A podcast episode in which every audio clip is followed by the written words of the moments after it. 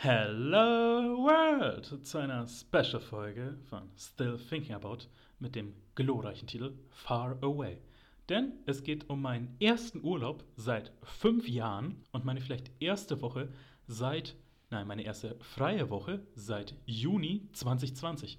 Und das war wirklich so ein Special Event und vor allem ich bin so eine Medien, nennen wir es Person, Medienperson, dass ich daraus unbedingt noch eine Special-Folge für diesen Podcast rausquetschen wollte. Aber ich bin nicht allein da, denn ich habe jemand ganz Besonderes dabei. Willst du dich mal kurz vorstellen? Hallo, äh, ich bin Maria und ich bin Adrianos Freundin und Urlaubsbegleitung. Ja, sie wurde unfreiwillig oft Thema dieses Podcasts, wenn ich über sie gesprochen habe. Aber endlich habe ich es geschafft, dass sie auch hier mal reinkommt, in Persona und nicht nur in Stories, von denen ihr gehört habt und die, die ich rausschneiden muss. Also, wenn ihr irgendwie nur ein positives Bild von ihr habt, dann ist das so geschehen, weil sie mir dann irgendwie um 8 oder um 2 Uhr morgens gesagt hat: Jano, hat man dir ins Gehirn geschissen? Und ich muss dann Sachen rausschneiden. Und das ist wirklich so mal geschehen. Ja, weil ich muss aufpassen auf das Bild, was in der Öffentlichkeit von mir entsteht. Wenn ihr euch fragt, warum in der Folge mit Diana Mirkaya ungefähr fünf Minuten äh, fehlen, das war wirklich um drei Uhr morgens und hat die Nacht angefangen mit, hat man dir ins Gehirn geschissen. Aber das ist eine andere Sache, denn wir sprechen jetzt erstmal über unseren Urlaub und bevor wir in das Journal de Far Away einsteigen können, müssen wir eine kleine Vorgeschichte erzählen. Und zwar eigentlich war unser Urlaub anders geplant. Wir wollten nämlich nicht dahin, wo wir hingefahren sind, sondern es waren eigentlich zwei andere Urlaube geplant. Kannst du erzählen, welche zwei Urlaube eigentlich geplant waren? Ist das jetzt ein Interview? Ja. Okay, also ich glaube, ursprünglich war mal der Plan von dir, auf jeden Fall nach äh, Paris zu fahren, ins Disneyland. Und was war der andere Plan? Der war tatsächlich Mailand gewesen. Und zwar die Sache war so, dass Maria und ich ähnliche Deadlines hatten. Und zwar äh, Mitte August ist meine Zeit bei 1.9 vorübergegangen. Und wir wollten das halt einfach zelebrieren. Äh, nein, da ist wirklich, mein Vertrag war einfach befristet bei 1.9. Das wollten wir dann einfach so ein bisschen zelebrieren, dass ich dann jetzt frei habe. Und ich wollte halt nach Paris gehen, weil mir als Kind immer gesagt wurde, eigentlich witzigerweise von meinen Eltern angedroht wurde, namentlich meinem Vater, er gesagt wurde, Adrano, wenn du jetzt Scheiß brauchst, gehen wir nicht ins Disneyland. Und das war irgendwann dann so eine geflogene Floskel bei uns, dass halt niemals, niemals irgendwer hinterfragt hat, ob wir überhaupt dahin gehen. Du hast gedacht, ihr fahrt ins Disneyland. Ja, es war halt einfach so eine leere Drohung. Das ist so, als ob ich irgendwie dir sage, ähm, wenn du laut bist, dann gehen wir nicht zu den Kühen auf dem Bauernhof oder sowas. So, ich habe niemals gesagt, dass wir zum Bauernhof gehen, aber jetzt gehen wir nicht dahin. Wenn du dich nicht benimmst, wirst du nicht die Königin von England. Ja, so ziemlich. So war das irgendwie. Und deswegen war irgendwie unterbewusst bei mir eingepflanzt worden, ich will unbedingt mal ins Disneyland. Allerdings ist dann Disneyland gestrichen, weil zu der Zeit die Inzidenzen durch die Decke gegangen sind. Also sie waren weit im dreistelligen Bereich, ich glaube, über, nein, also nahe der 200-Grenze, ich glaube sogar irgendwann mal bei 250 oder so. Plus nochmal zu der Zeit waren Riots einfach von den Leuten, die keine Lust hatten, sich impfen zu lassen. Kennen wir hier in Deutschland ja gut. Deswegen wir uns beide unwohl gefühlt haben. Ja, vor allem, weil die Franzosen irgendwie Protest noch mal ernster nehmen als Deutsche. Deswegen, und dann war halt die Sache Mailand, weil Maria wollte halt unbedingt ans Meer gehen. Allerdings halt Mailand liegt nicht ans Meer, also haben wir die nächste größere Stadt gewählt und das war Rom. Auch eine Sache, die wir erwähnen müssen, und zwar zu der Zeit waren wir unglaublich belastet. Also Maria zum Beispiel hat ja, hat ja auch mehrere Jobs und ihr Studium. Ich weiß nicht, willst du vielleicht sagen, was du studierst? Also ich studiere äh, Sozialpädagogik und Sozialmanagement dual. Das heißt, ich habe meinen Praxispartner und dann gehe ich noch zwei Tage die Woche an die Uni.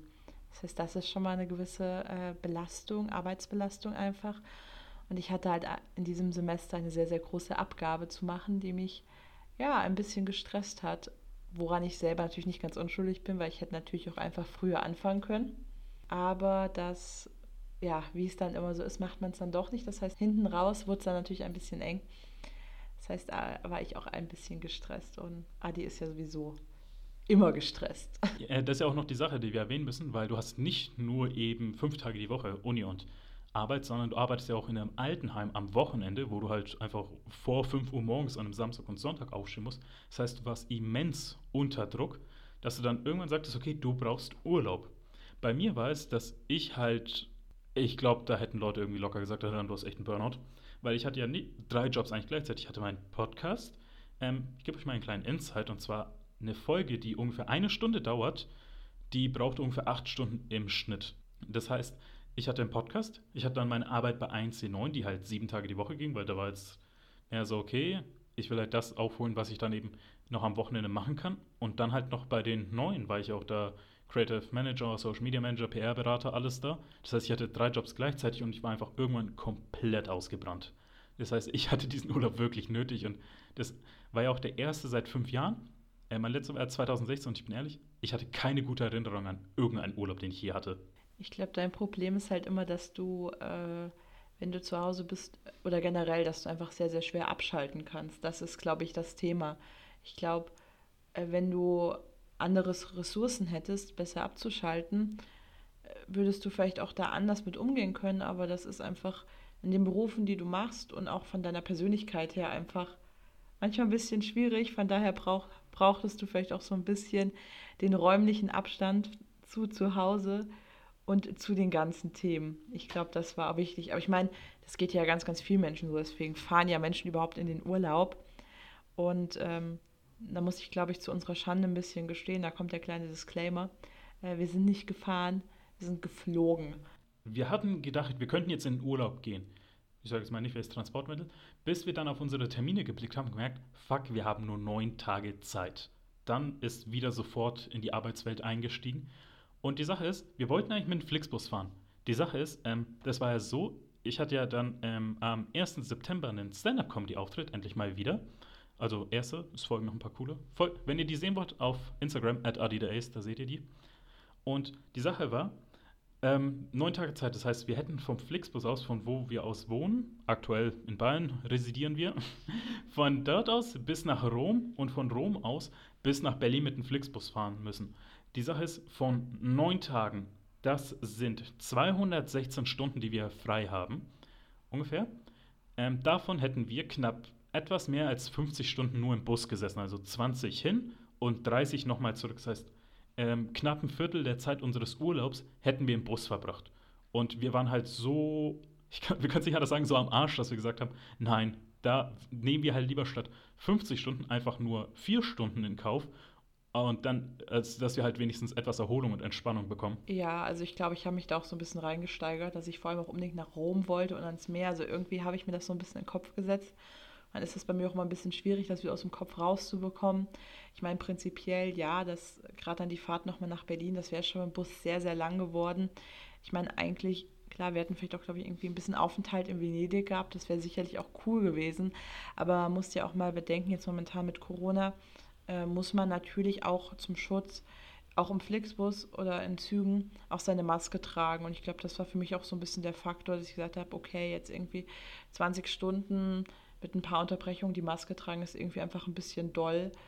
Und dann fliegen wir halt mal, weil wir sind jetzt ja auch echt schon lange nicht mehr geflogen. Und dann konnte ich das auch irgendwie mit meinem Gewissen äh, vereinbaren. Auch, ja, wenn es mir nicht leicht gefallen ist. Ich glaube, auch nächstes Jahr wollen wir uns da ein bisschen mehr gedankenvoll drüber machen, wie wir das organisieren, möglichst ohne Flugzeug irgendwie durch die Gegend zu kommen. Aber wir waren halt immer, ach ja, wir machen das spontan, wir fahren dann schon irgendwann, ja, spontan und dann, scheiße, wir müssen jetzt langsam los, sonst ist, die, ist der Sommer schon wieder vorbei irgendwo. Es gibt ja auch die Option, die du mal gemacht hast, und vielleicht können wir die mal in einer Special-Folge erwähnen, in quasi Faraway Part 3. Du hast ja Interrail mal durch ganz Westeuropa gemacht, also das können wir vielleicht nächstes Jahr machen. Ja, Portugal, Spanien, Frankreich, wenn man es als Westeuropa sehen will. Aber ja, können wir gerne machen. Kann ich nur empfehlen, hat sehr viel Spaß gemacht. Aber jetzt fangen wir an und zwar beginnen mit Tag 1. Und zwar dem Abflug und der Ankunft in Rom. Und zwar, wir müssen sagen, ähm, das können wir gleich vorwegnehmen, unser Urlaub hat genauso aufgehört, wie er angefangen hat, und zwar mit einem Bahnstreik. Und wir sind ehrlich, wir mussten so sehr unter den Bahnstreiks leiden, dass ich sagen würde, hey, hätte ich irgendwie von euch auf der offener Straße gesehen, ich glaube, mir wäre das ein oder andere schlechte Wort über die Lippen gehuscht, bin ich ehrlich. Und das mit einer erhöhten Lautstärke, um es nett auszudrücken. Ich nicht. Ich bin immer für Arbeitskampf. Und wenn, dann bin ich auf die Deutsche Bahn äh, sauer und nicht auf äh, ArbeitnehmerInnen, die für ihre Rechte kämpfen. Also Go Arbeitskampf, Go GDL. Sorry, ich weiß, es ist ein, ist ein polarisierendes Thema, aber das ist, wofür Gewerkschaften da sind. Und Bahnstreik muss wehtun. Und er hat auch uns wehgetan. Aber wir hatten Glück. Wir mussten nicht morgens um neun fliegen, sondern ganz gemütlich nachmittags um 16 Uhr. Das heißt, ähm, wir haben das auch trotz Bahnsteig irgendwie ganz gut organisiert bekommen, dass wir von unserer Residenz äh, nach Frankfurt gekommen sind. Wir sind dann eben mit dem ICE, wo wir selber uns nicht mal sicher waren, ob überhaupt ein Zug kommt. Und wenn ja, bekommen wir überhaupt einen Platz? Und wie es halt üblich ist, dass wir höchstwahrscheinlich mit den beschissenen Leuten in irgendeinem Waggon sind, wie es ist, mitzufahren, sind wir dann da im Frankfurter Flughafen angekommen?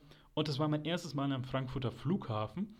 Und ich war, ich kannte halt nur den Ruf davon, oh, so ein riesiger Flughafen, so ein bekannter Flughafen, ist eigentlich wie eine eigene Stadt. Ich dachte, als ich da war, dachte ich mir so, ey, der kommt mir voll klein vor. Weil wir in einem Terminal waren. Stimmt. Und vor allem erstmal, es gab so wenig Restaurants dazu. Es gab legit nur drei Dinge und ich glaube, eins davon war ein Burger King. Irgendwie eins war ein Starbucks. Das andere war irgendwie so eine komische Pizzeria, das andere war ein Asiate dazu und das andere war so ein komplett überteuerter Bowl-Burrito-Stand. Wo ich mir selbst fragen muss, warum ist das alles so teuer da? Ich meine, die Leute mussten schon sehr viel ausgeben, um überhaupt fliegen zu dürfen. Und dann denken sie sich nur, ah, das, was ich jetzt brauche, um wirklich happy zu sein, für eine 250 Milliliter Flasche Wasser einfach mal 17 Euro zahlen. Ja, deswegen, und da hat man bei diesem Bowladen, wir haben uns da tatsächlich einen kleinen Snack geholt, äh, sieht man wieder, dass Deutschland in dem Sinne einfach auch eine kleine Servicewüste ist. Ich kann mich noch erinnern, das Servicepersonal war irgendwie sehr überfordert und irgendwie sehr sehr unkooperativ, habe ich in Erinnerung. Ich weiß es nicht mehr. Ja, das war wirklich die, ähm, hast ja irgendwie eine Bowl geholt, ich habe mir einen Burrito geholt oder ich weiß auch nicht mehr genau, wie das war. Ähm, und die mussten mehrmals immer wieder auf das Schild blicken, weil die selber nicht wussten, wie ihre eigenen Gerichte zubereitet werden. Ja, genau, aber vielleicht sind sie ja beide noch in der Einarbeitungsphase gewesen, also. Okay, und dann sind wir durch den Sicherheitscheck gekommen. Da mussten wir jetzt eine Sache sagen, denn wir sind nicht ganz allein geflogen, denn ich habe meine drei Kuscheltiere mitgenommen, weil die auch für mich so ein bisschen emotional support sind und ich die halt auch einfach sehr gerne mag. Genau, und zu dem Thema habe ich äh, heute was gelesen. Ich glaube, äh, 20 Prozent oder 15 Prozent, äh, keine falschen Fakten äh, raushauen. Auf jeden Fall gibt es einen nicht zu kleinen Prozentsatz an äh, deutschen Erwachsenen, die mit äh, ihren Kuscheltieren oder Kuschelkissen, Kuscheldecken, was auch immer, in den Urlaub fahren. Von daher haben wir uns an der Stelle auch gar nicht zu schämen gebraucht was auch immer der Glücksbringer ist oder der Talisman. Soll man auf jeden Fall mitnehmen. Also ihr braucht euch nicht schämen, wenn ihr eure Schnuffeldecke mitnehmen wollt in den Urlaub. Deswegen, wir stellen sie jetzt einmal vor, wir hatten meinen, unseren kleinen Otter namens Otterchen dabei, unseren Emotional Support Stegosaurus namens Stella und unser kleines Küken namens Calimero dabei. Und da war wirklich jetzt ein bisschen questionable, weil Calimero hat so eine kleine Batterie in sich, womit er Geräusche macht wo halt die Frage war, okay, kommt er damit durch einen Sicherheitscheck-In, weil die checken ja da mit Metalldetektor alles Mögliche und so. Und ich habe in meinem Kopf schon angespielt, äh, es durchgespielt, das Szenario. Wenn jetzt quasi sagen, machen Sie die Tasche auf und dann der Typ oder die Frau da irgendwie Kalimero nehmen würde und aufschneiden wollte, ich hätte es gesagt, für mich wäre der Urlaub an dem Zeitpunkt beendet gewesen, weil ich mich da legit mit dieser Sicherheitsperson angelegt hätte. Ich hätte gesagt, lieber ist der Urlaub gecancelt, ich werde irgendwie abgeführt, aber die werden nicht aufgeschnitten. Also ich hatte tatsächlich mehr Angst, dass der Dinosaurier äh, aufgeschnitten wird, weil der hat so ein schönes Bäuchlein, nicht, dass man da irgendwie Drogen drin schmuggelt. Ähm, tatsächlich sagen wir immer, muss man vielleicht kurz sagen, warum das unser Emotional Support ist weil auf der, der Hersteller hatte so eine Frequently Asked Questions und da war eine Frage, ob diese äh, Kuscheltiere auch gegen Ang Ängste helfen und ob die Emotional Support geben. Und da hat der Hersteller geschrieben, ja, weil die haben so eine schöne Form und die fühlen sich so schön weich an. Also die helfen auch, wenn man irgendwie ähm, ja, sich ängstlich fühlt. Von daher ist das so ein bisschen die Marke oder das, äh, die Eigenschaft, die wir dem Dinosaurier zugeschrieben haben. Eine Sache aber wegen Stella, unserem Dino, und wie Leute es schaffen, mich zu triggern. Es ist mehrmals vorgekommen, dass eine Person Stella als fett bezeichnet und da war ich so, okay, du wolltest gerade keinen Aussage geben, du wolltest eigentlich gerade einen Kampf starten, meinetwegen. So ungefähr startet es bei mir, wenn man Stella irgendwie auf ihr Gewicht anspricht. Don't fat shame Dinos. Man sollte generell keine Menschen auf ihr Gewicht ansprechen, das ist irgendwie ein bisschen triggering. Okay, dann waren wir im Flieger und das war wirklich seit auch seit fünf, sechs Jahren das erste Mal, dass ich im Flieger war. Nein, fünf Jahren, ich war 2016 zum letzten Mal. Und die Person vor mir hat ähm, ihre Lehne zurückgemacht. Und ich bin ehrlich, erstmal macht eure scheiß Lehne nicht zurück im Flieger, auch nicht im Bus, nirgends, weil die Person hinter euch muss leiden. Grundsätzlich, Fahrzeuge oder Flugzeuge sind nicht darauf ausgerichtet, dass Leute viel Beinfreiheit haben und vor allem nicht, wenn irgendwer die Lehne vor euch zurück macht. Und zwar, ich bin ja eh schon groß, ich bin 2,40 ungefähr. Und deswegen, und deswegen habe ich halt minimals Platz, eigentlich nicht mal wirklich da. Und der Typ hat halt seine Lehne zurückgemacht. Und ich hatte dann keinen Platz mehr. Und ich habe immer so ein bisschen so dagegen gekickt. Und ich habe eigentlich schon gemacht, wenn er zurückschaut, also wenn er so aufsteht, irgendwie so im Sinn von, kannst du mal aufhören, gegen meinen Sitz zu reden, ich, ich hätte schon mit dem Mittelfinger da gestanden und gesagt, so, fick dich einfach. Ich, ich war in dem Moment bereit, einfach einen Streiterzwang. Man merkt, ich war an dem Tag so getriggert, weil ich war einfach wirklich so ausgebrannt. dachte mir so, ey, ihr fuckt mich alle hier gerade ab. Deswegen, ich war an dem Tag wirklich kampflustig. Wie hast du den Flug wahrgenommen? Ja, ich fand es ganz gut. Ich habe davon irgendwie nichts mitbekommen. Aber ja, gut, dass es zu keiner Streitigkeit äh, auf der letzten Bank kam. Ja, deswegen, wir sind dann endlich in Rom angekommen. Da gibt es ein paar Sachen, die ich sagen muss. Erstmal, wir sind bei dem Leonardo da Vinci äh, Flughafen angekommen. Das ist jetzt nicht irgendwie, keine Ahnung, Racial Profiling, Scherzmeister, sondern das Ding hieß wirklich einfach Leonardo da Vinci Flughafen. Ist ja voll normal. Flughäfen heißen ja oft wie bekannte Personen aus den Städten oder den Ländern. Von daher ist es relativ naheliegend, dass es einen Flughafen in Italien gibt, der Leonardo da Vinci heißt. Und ähm, erstmal, äh, dass dieser, als wir dann da waren, dieser ganze Wartebereich, wo wir zu unseren Koffern gegangen sind, wo ich mir dachte, das ist weird, denn da steht überall so rote Pornosofas, random ein Flügel, eine crazy Lady mit ihrer Katze. Also da war wirklich einfach eine Frau, die auf ihren Flug gewartet hat mit einer Katze und ein Kinderspielplatz. Und das war alles in einem Wartebereich. Wo ich dachte, what the fuck, das ist ja richtig geil hier. Aber dann kam das, und zwar dieser Teil, wo dann die ganzen Shops und so sind. Und die einzige Erinnerung, die ich halt hatte, war irgendwie dieser wannabe Billow-Flughafen da in Frankfurt, der irgendwie viel zu klein für meine Wahrnehmung war. Ich weiß, wir haben nur ein Terminal und so. Und da dachte ich mir so, ich will den Gedankengang der Leute da wissen. Und zwar, dass die Person, die es designt hat, sich dachte, hey, die Leute haben gerade einen langen Flug hinter sich, sind alle gestresst, weil die Person vor sich höchstwahrscheinlich die Lehne nach hinten gekippt hat und die irgendwie dachten, okay, ich bin gerade bereit, irgendwie einen Ellbogen ins Gesicht einer Person äh, zu äh, schmeißen.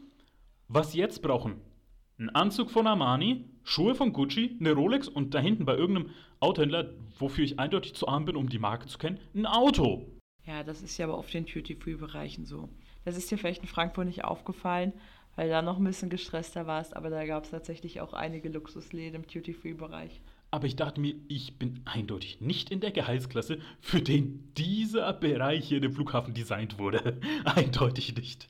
Aber man schon sagen muss, dass der, muss ich neidlos anerkennen, dass der äh, in Rom irgendwie ein bisschen fancier aussah, kann vielleicht an dem fetten Kronleuchter liegen, der da mittendrin hing. Also war schon noch mal eine Ecke dekadenter irgendwie auf eine Art. Ja, wir kamen ja dann auch ungefähr am Abend an und die Sache ist dann in Rom, äh, was weird ist, das hat nur zwei U-Bahn-Linien. Also ich dachte mir in Berlin, wo man halt so ungefähr 16 Stück hat, gefühlt, Rom hat halt einfach nur zwei Stück, die in zwei verschiedene Richtungen gehen, wie ein Kreuz. Und wo ich mir dachte, äh, haben wir irgendwas vergessen? Vor allem, wir waren dann am Hauptbahnhof, wo wir halt umsteigen mussten, weil das der einzige Ort ist, wo die Linien sich kreuzen. Und dieser Hauptbahnhof, der ist wirklich einfach designt wie so ein schlechter Rollenspiel-Dungeon. Das kann man nicht anders sagen. Ja, wir mussten ja mit dem ähm, Zug vom Flughafen zum ähm, Hauptbahnhof nach Termini fahren und dort dann in die U-Bahn umsteigen. Und es war tatsächlich, ich habe das erst gar nicht gerafft, dass es der Hauptbahnhof ist, weil es war irgendwie so weird aufgebaut und wir sind gefühlt über drei Etagen wieder hoch und wieder runter. Dann war was abgesperrt, dann mussten wir wieder zurück. Also ja, es war schon wie so ein schlechter Escape Room eigentlich. Also mittendrin war einfach so ein Spielzeugladen, dann das Ding, wo abgesperrt war. Das sah so irgendwie aus, als ob man gerade in eine Ausgrabungsstätte hingeht. Oben war ein Typ ohne Maske, aber sah aus wie so ein obdachloser Weihnachtsmann, bis wir dann das endlich gefunden haben. Aber dann sind wir auch endlich angekommen, denn unser Hotel war das Pinewood Hotel bei, der, bei Aurelia im Viertel. Und das war wirklich schön. Das war jetzt das erste Mal, dass ich wirklich längere Zeiten im Hotel war. Das einzig andere Mal, wo ich mal kurzzeitig im Hotel war, war letztes Jahr, als ich in Berlin einen Auftritt hatte und dann für, ich glaube, so vier Stunden einem Smart City Hotel war und nicht schlafen konnte. Deswegen, ich habe gedacht, ich will mir jetzt was gönnen mit dem Hotel. Und das war wirklich schön. Ich finde es auch schön, dass du Pinewood immer noch nicht richtig normal aussprechen kannst, dass du auch mit italienischem Akzent sagst. ja, die Sache ist also Pinewood, weil ähm, äh, in Rom gibt es erstaunlich viele Pinienbäume und die finde ich halt super geil. Das habe ich erst da festgestellt. Und wir waren halt genau gegenüber von einem Pinienwald, ein klein, okay, das waren vielleicht so 100 Quadratmeter plus minus irgendwie. Das waren auf jeden Fall mehr, wenn man überlegt, dass Wohnungen 100 Quadratmeter haben. Das waren auf jeden Fall, das war mehr als eine Wohnung. Das war einfach ein großer Park. Ich bin schlecht bei so äh, Flächen einschätzen. Die Fall. Wohnung hier hat 100 Quadratmeter. Auf jeden Fall, wir, wir waren dort und äh, wollten halt dann am Abend noch essen gehen. Und das war unser erstes Mal Essen in Italien. Und da haben wir gleich unseren Buddy gefragt an der Rezeption, weil wir haben gleich gemerkt, wir haben mit dem connected, der war super freundlich zu uns, höchstwahrscheinlich, weil er bezahlt wird. Und der hat uns gesagt, ja, wo können wir hier essen gehen, haben wir gefragt. Und der meinte, ja, hier ist gleich ein Restaurant, Zio Frankie heißt das. Und Zio Frankie war halt richtig geil, muss man an der Stelle sagen. Ja, und vor allem es gab Rabatt und Rabatt mögen wir immer, ne?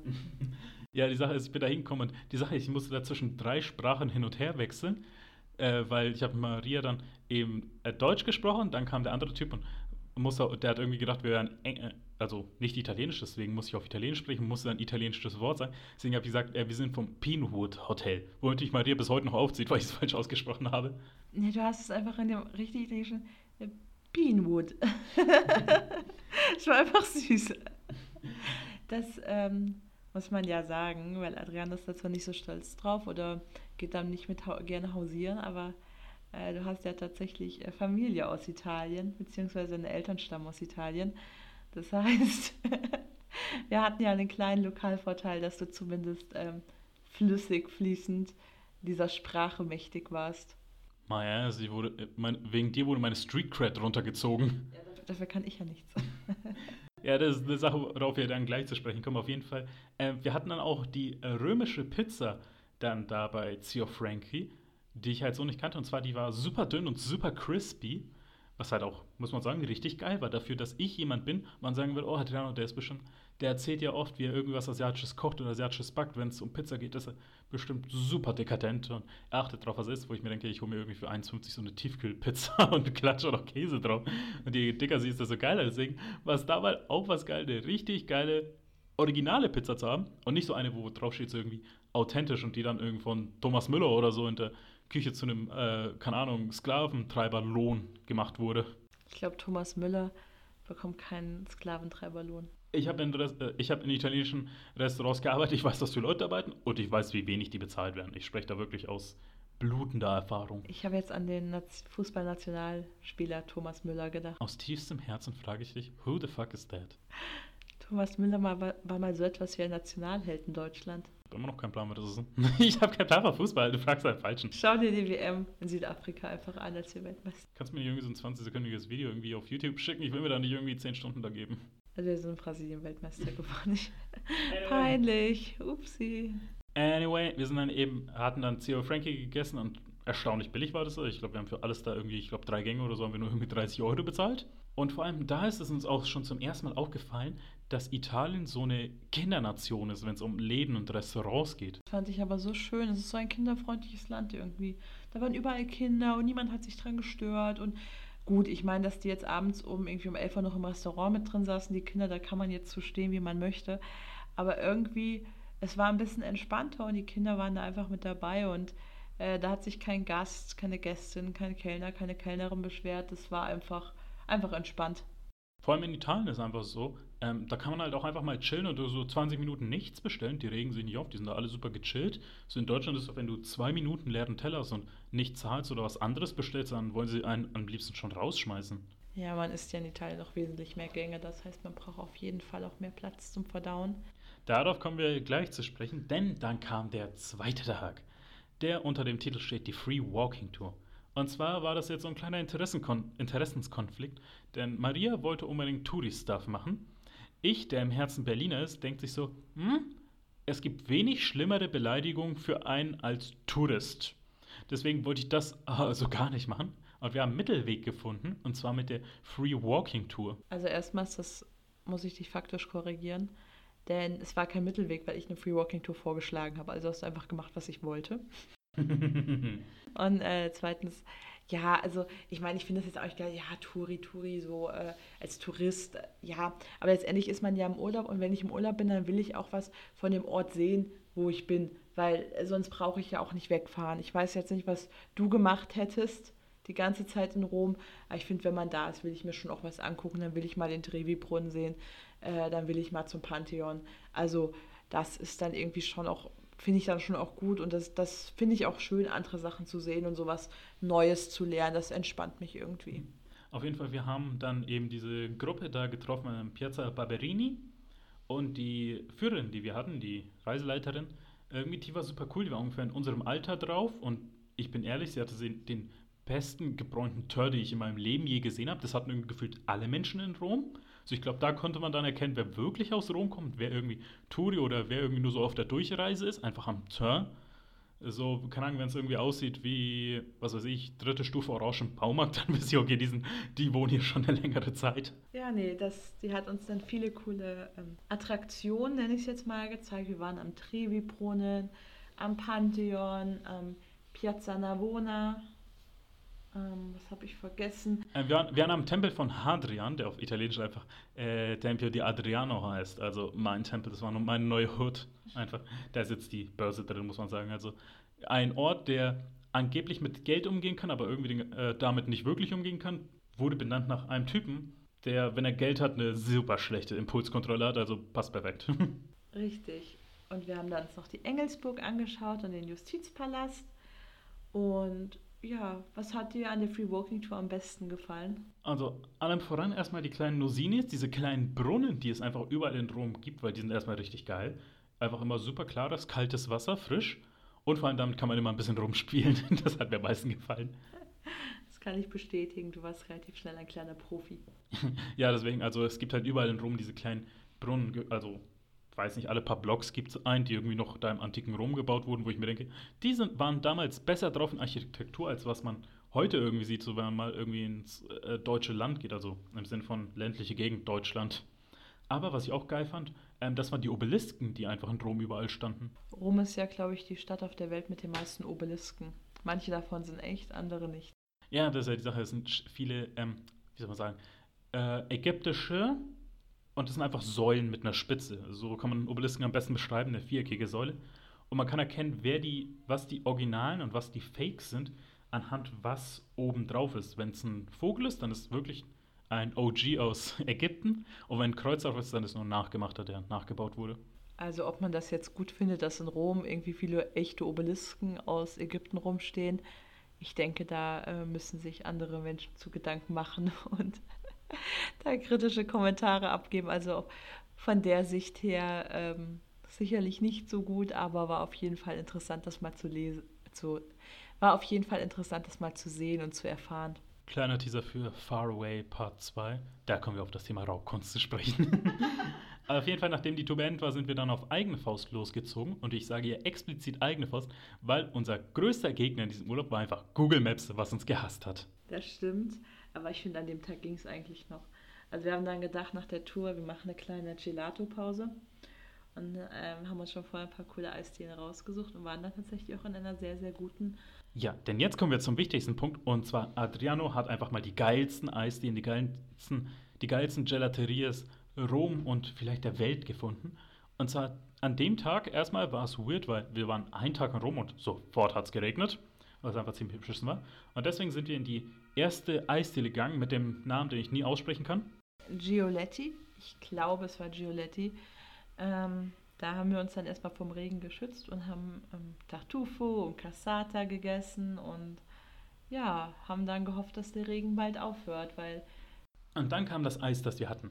Ich hatte, ich glaube, Cassata-Eis, dann noch, ich weiß nicht mehr genau, was ich hatte, und ähm, Kastanieneis also das, in Italien sind die halt wirklich klotzen und nicht kleckern. Da haben sie wirklich geile Eissorten. Du hattest ähm, Birne, dann noch Wassermelone, glaube ich. Nein, nein, Birne, Banane und jetzt kommt's, und das ist wichtig, obwohl es so simpel klingt, Pistazieneis. Und das kann ich nicht genügend hervornehmen. Äh, kann ich nicht genügend hervorheben. Pistazieneis ist in Italien einfach das geilste Eis überhaupt. Und zwar das auf so einem hohen Level, dass wirklich selbst die Eisdiele, die in der U-Bahn ist, Pistazien anbietet, anbietet und immer noch geiler ist als alles, was hier in Deutschland bekomme. Auf so einem Level, dass ich sagen würde, ich würde nicht mal mein Erbrochenes mit dem Pistazieneis hier in Deutschland verwässern wollen, weil es einfach zu würdelos wäre. So geil ist das Pistazieneis in, in Italien. Ja, es ist sehr lecker. Nein, es ist schon wirklich, es ist äh, kann man gar nicht anders sagen. Es ist einfach nochmal auf einem ganz anderen Level. Also wenn man hier gutes Pistazieneis in Deutschland isst, dann, ähm, wenn man da irgendwie Fan ist, kann ich das nur empfehlen, mal Ita in Italien Pistazieneis zu essen, weil das ist echt nochmal noch mal eine ganz andere Liga. Es war halt einfach schon wirklich der Himmel da, der Himmel auf meiner Zunge. Bitte interpretiert da was rein. Nein, auf jeden Fall, ähm, weil danach sind wir dann weitergegangen und sind in ein richtig geiles Viertel gekommen, nach gefühlten 10 Kilometer Umweg, was ungefähr hinkommt, nach Trastevere. Da waren wir dann noch an einer sehr, sehr schönen Kirche, nämlich Santa Maria in Trastevere. Äh, wir waren davor noch in einer anderen Kirche, weil es die ganze Zeit irgendwie so sporadisch geregnet hat. Äh, das war irgendwas, bla bla bla, de Franco, also von Franco die Kirche. Und da war etwas super Creepyes passiert. Ist äh, nicht 100% korrekt, die war von Francisco. Ja, Francisco auf jeden Fall. Und da ist was super Creepyes passiert, weil die haben in irgendeinem so kleinen Teilbereich dieser Kirche. Für die Katholiken unter euch, es war ein Seitenaltar. Seitenaltar. Auf jeden Fall, wir waren in so einem Seitenaltar und da war eben eine Statue, Nachahmung, Puppe von dem Typen in so einem Glaskasten. Und ich habe auf Wikipedia geschaut, was es mit dem auf sich hat. Und seine Historie, Legende ist, dass er, um, ich glaube, den Status der Armen irgendwie ein bisschen greifbarer zu machen. Es geht tatsächlich um den äh, Franziskus, äh, den Gründer des Franziskanerordens, wenn mich nicht alles täuscht. Der Dude. Und der ist dann in diese Kirche gegangen und hat dann eben gesagt, nee, ich will auf einem Stein schlafen, irgendwie, weil ich nichts habe und irgendwie die Armen auch nichts. Sowas. Coole Idee. Auf jeden Fall. In diesem Glaskasten haben sie sich wohl anscheinend gedacht, so, hm, aber dieser Stein sieht ja nicht schön aus, sieht unbequem aus. Und diese ganze Sache mit dieser Legende, weil er irgendwie diesen Stein und diesen Schlafplatz an dem Ort, wo diese Kirche steht, gemacht hat, haben sie ihn einfach ein Kissen verpasst, wo ich dachte mir so, hebt die damit nicht irgendwie so diese ganze Credibility von ihm auf? Also so seine ganze Story an diesem Ort basierte darauf, dass er auf einem Stein geschlafen hat und ihr gebt ihm einfach irgendwie so ein Stoffkissen in dieser creepy Puppe, die er hat. Das war so eine Wachsnachbildung. Wachspuppe auf jeden Fall. Ich glaube, du hast kurz gedacht, das wäre eine Leiche, oder? Für den Moment, als ich gekommen bin, schon, weil ich nicht gedacht habe, dass ich das da sehe. Ne, auf jeden Fall, dann sind wir, haben wir uns eigentlich größtenteils vor dem Regen geschützt und sind dann nach Trastevere gegangen, wo es halt das ist eigentlich so das hippe Viertel, so hip, frech, jung. das Viertel. Leute, die frech sagen, sind niemals frech. Doch, die sind, die sind cool, die sind, die sind schlau, die sind, äh, wie soll man sagen, die sind wild. die sind cringy. Die sind cringy, vor allem sind sie cringy. Spaß ist irgendwie auf jeden Fall das äh, jüngere Künstlerviertel, innen, äh, das jüngere Künstlerinnenviertel von Rom. Wo wir dann auch da, wo essen gegangen sind, weil ähm, die Reiseleiterin hat uns so eine Liste gegeben mit so Restaurants, wo sie halt selber gesagt hat, die sind geil, aber auch sie hat uns gleichzeitig Tipps gegeben, wo man erkennt, welches Restaurant einen abziehen will. Und was sind das für Tipps, Maria, gewesen? Äh, das war vor allem, also, wenn es halt an so einem ganz, ganz großen Platz ist, wie jetzt beim Pantheon oder Piazza Nivona, also Navona, also die äh, Restaurants, die da direkt dran sind, die sind meistens nicht die allergeilsten. Das sind meistens so Touri-Fallen. Da sollte man gucken, dass man vielleicht noch so zwei Straßenecken weitergeht. Tatsächlich war auch ein Tipp, wenn es bunte Tischdecken gibt und wenn es so ein bisschen kitschig ist, ist es meistens auch gut. Und wenn keiner vor der Tür steht, der ihm auf Englisch anlabert, dass man reinkommen soll. Äh, also desto geringer die Englischsprachkompetenz der Angestellten ist, desto authentischer und irgendwie ursprünglicher ist das Restaurant. Da kommt es natürlich zugute, äh, dass dann Adriano schon auch ein bisschen der Sprache mächtig ist und zumindest da so ein bisschen äh, für Abhilfe sorgen kann. Oh ja, die Sache ist ähm, wegen den Leuten, diesen Anwerbern, äh, da auf Englisch Barker, sagt man ja. Ähm, ich habe mit einem von dem fast Beef angefangen. Wirklich, weil das war man unter Zeitdruck, dass wir wohin mussten und der irgendwie so, ey, komm in, komm in, my friend. Und ich habe so auf Italienisch gesagt, so, non ti preoccupare, also mach dir keine Sorgen, weil ich im Englischen irgendwie die Überleitung hatte, so, don't bother. Und der ist daran äh, so ausgerastet. Der meint so, was meinst du damit? Was meinst du damit? Hä? Was meinst du damit? So, ich habe gedacht, ich habe mir so gedacht, ey, wenn wir jetzt nicht unter Zeitdruck wären, dann würde ich sagen, was ich damit meine. Und ich habe dann irgendwie so auf Italienisch dann zurück gesagt, wir müssen jetzt wohin, wir haben keine Zeit. So, ah, okay, ist gut, mein Freund. also, das, das sind wirklich nicht gute Menschen. Ich zensiere das mal. auf jeden Fall, dann Trastevere hatten wir ähm, da hatten wir etwas, was zum Weinen köstlich war. Das waren so bestimmte Nudeln, ich vergesse jedes Mal den Namen, wie die heißen. Zaneroli? Ja, das sind so viereckige Spaghetti. Und ich hatte die ganze Mal diese klassischen äh, mit Pfeffer und Käse und die waren wirklich zum Weinen köstlich einfach. Die waren echt richtig, richtig gut. Und wir haben dann gedacht, komm, jetzt machen wir mal so richtig ein auf äh, authentisch, italienisch. Ähm, also erst ein Nudelgericht essen, dann ein Fleisch- bzw. Fischgericht und dann noch eine Nachspeise und natürlich äh, zuvor vor den Nudeln gibt es noch eine Antipasti, ne? Also im Grunde der italienisch, äh, die italienische Esskultur ist vier Gänge und wir dachten, wir gönnen uns jetzt mal. Und wir haben es legit nicht über den äh, ersten Gang geschafft. Das ist einfach zu viel dafür. Unsere Mägen sind nicht darauf konditioniert, vier Gänge zu essen. Aber die Focaccia war lecker. Ja, das war ja auch gefühlt bei jedem, äh, bei jeder Sache so nebenbei Tisch Focaccias gab es. So Pizzabrot und die war überall geil. Oh, wo war die am besten nochmal? Müssen wir schauen. Ähm, das war, war, das- war das? Nein, das war nicht die am Meer, oder? Ich glaube, das, ich glaub, das war die in Trastevere oder die bei Theo Frankie. ja, die war schon ganz geil. Auf jeden Fall, wir hatten dann eben ähm, ganz normal Vorspeise, Bruschetta. Dann hatten wir jeweils. Wir hatten, wir hatten glaube ich, Focaccia äh, in Trastevere und bei Theo Frankie hatten wir Bruschetta. Wir hatten irgendwie alles überall. Auf jeden Fall, wir hatten dann Vorspeise Bruschetta, dann hatten wir eben Tanderoli und dann hatten wir. Und dann hattest du irgendwas noch als zweiten Gang, ich weiß nicht mehr was war, ich glaube ein Fisch. Ich hatte Lachs.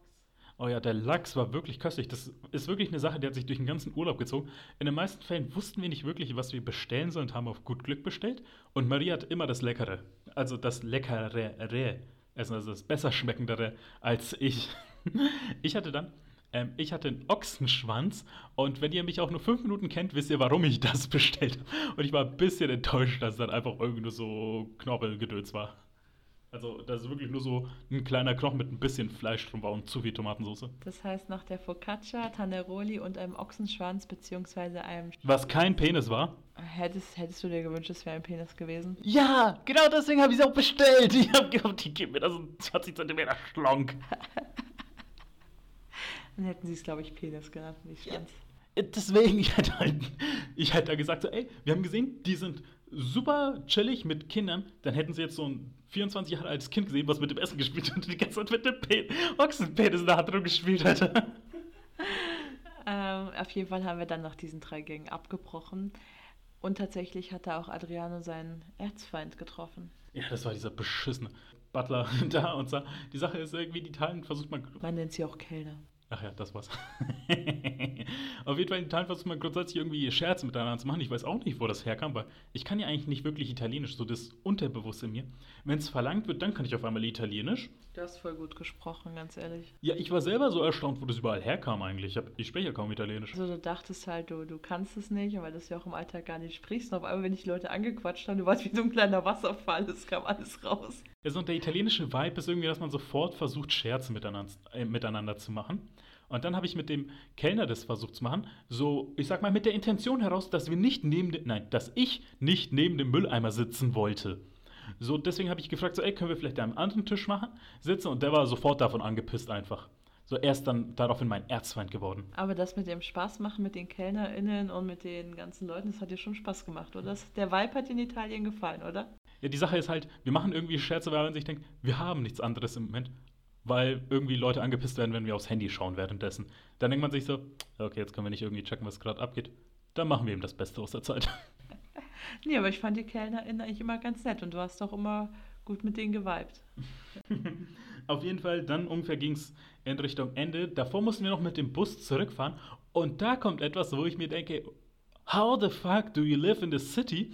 Und zwar dieser Bus, ja, dieser Busfahrplan, der ist halt in Italien wirklich, da steht nur in welche Richtung der Bus fährt, aber nicht wann er kommt.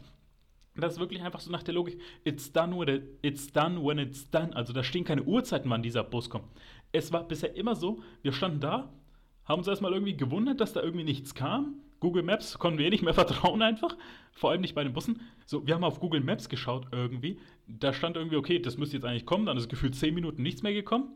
Als ich irgendwie mir was zu trinken holen wollte oder irgendwas, genau dann ist der Bus gekommen. Jedes einzelne verdammte Mal. Ja, vor allem auch in dem Bus selber gibt es jetzt auch nicht so eine Anzeige, wo der Bus gerade ist. Ich glaube, es gibt auch keine Durchsagen, oder? Nee. Die, die U-Bahn in Italien, die labert unaufhörlich.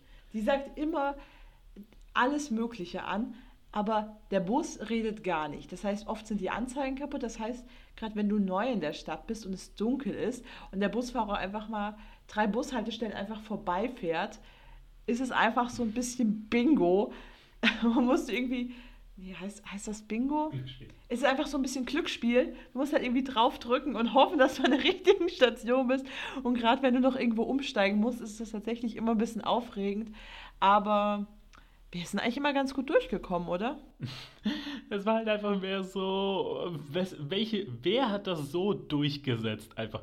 Ich will wirklich das Meeting wissen, wo irgendwer gesagt hat, ey, wisst ihr was, scheiß mir einfach mal auf die Pläne. Komm, die Leute müssen auch mal ein bisschen chillen, brauchen mal ein bisschen Zeit da. Irgendwie, die müssen einfach lernen, dass sie nicht alles kontrollieren müssen. Vor allem müssen unsere Fahrerinnen mitten auf der Fahrt anhalten, um sich eine Kippe anzuzünden und in ein kleines Dixie-Klo zu gehen, um Sachen zu machen, wo ihr euch vorstellen könnt, was sie da machen. Und dann nach 10 Minuten zurückkommen und dann einfach die Fahrt weitermachen, wo ich mir denke, what the fuck was that?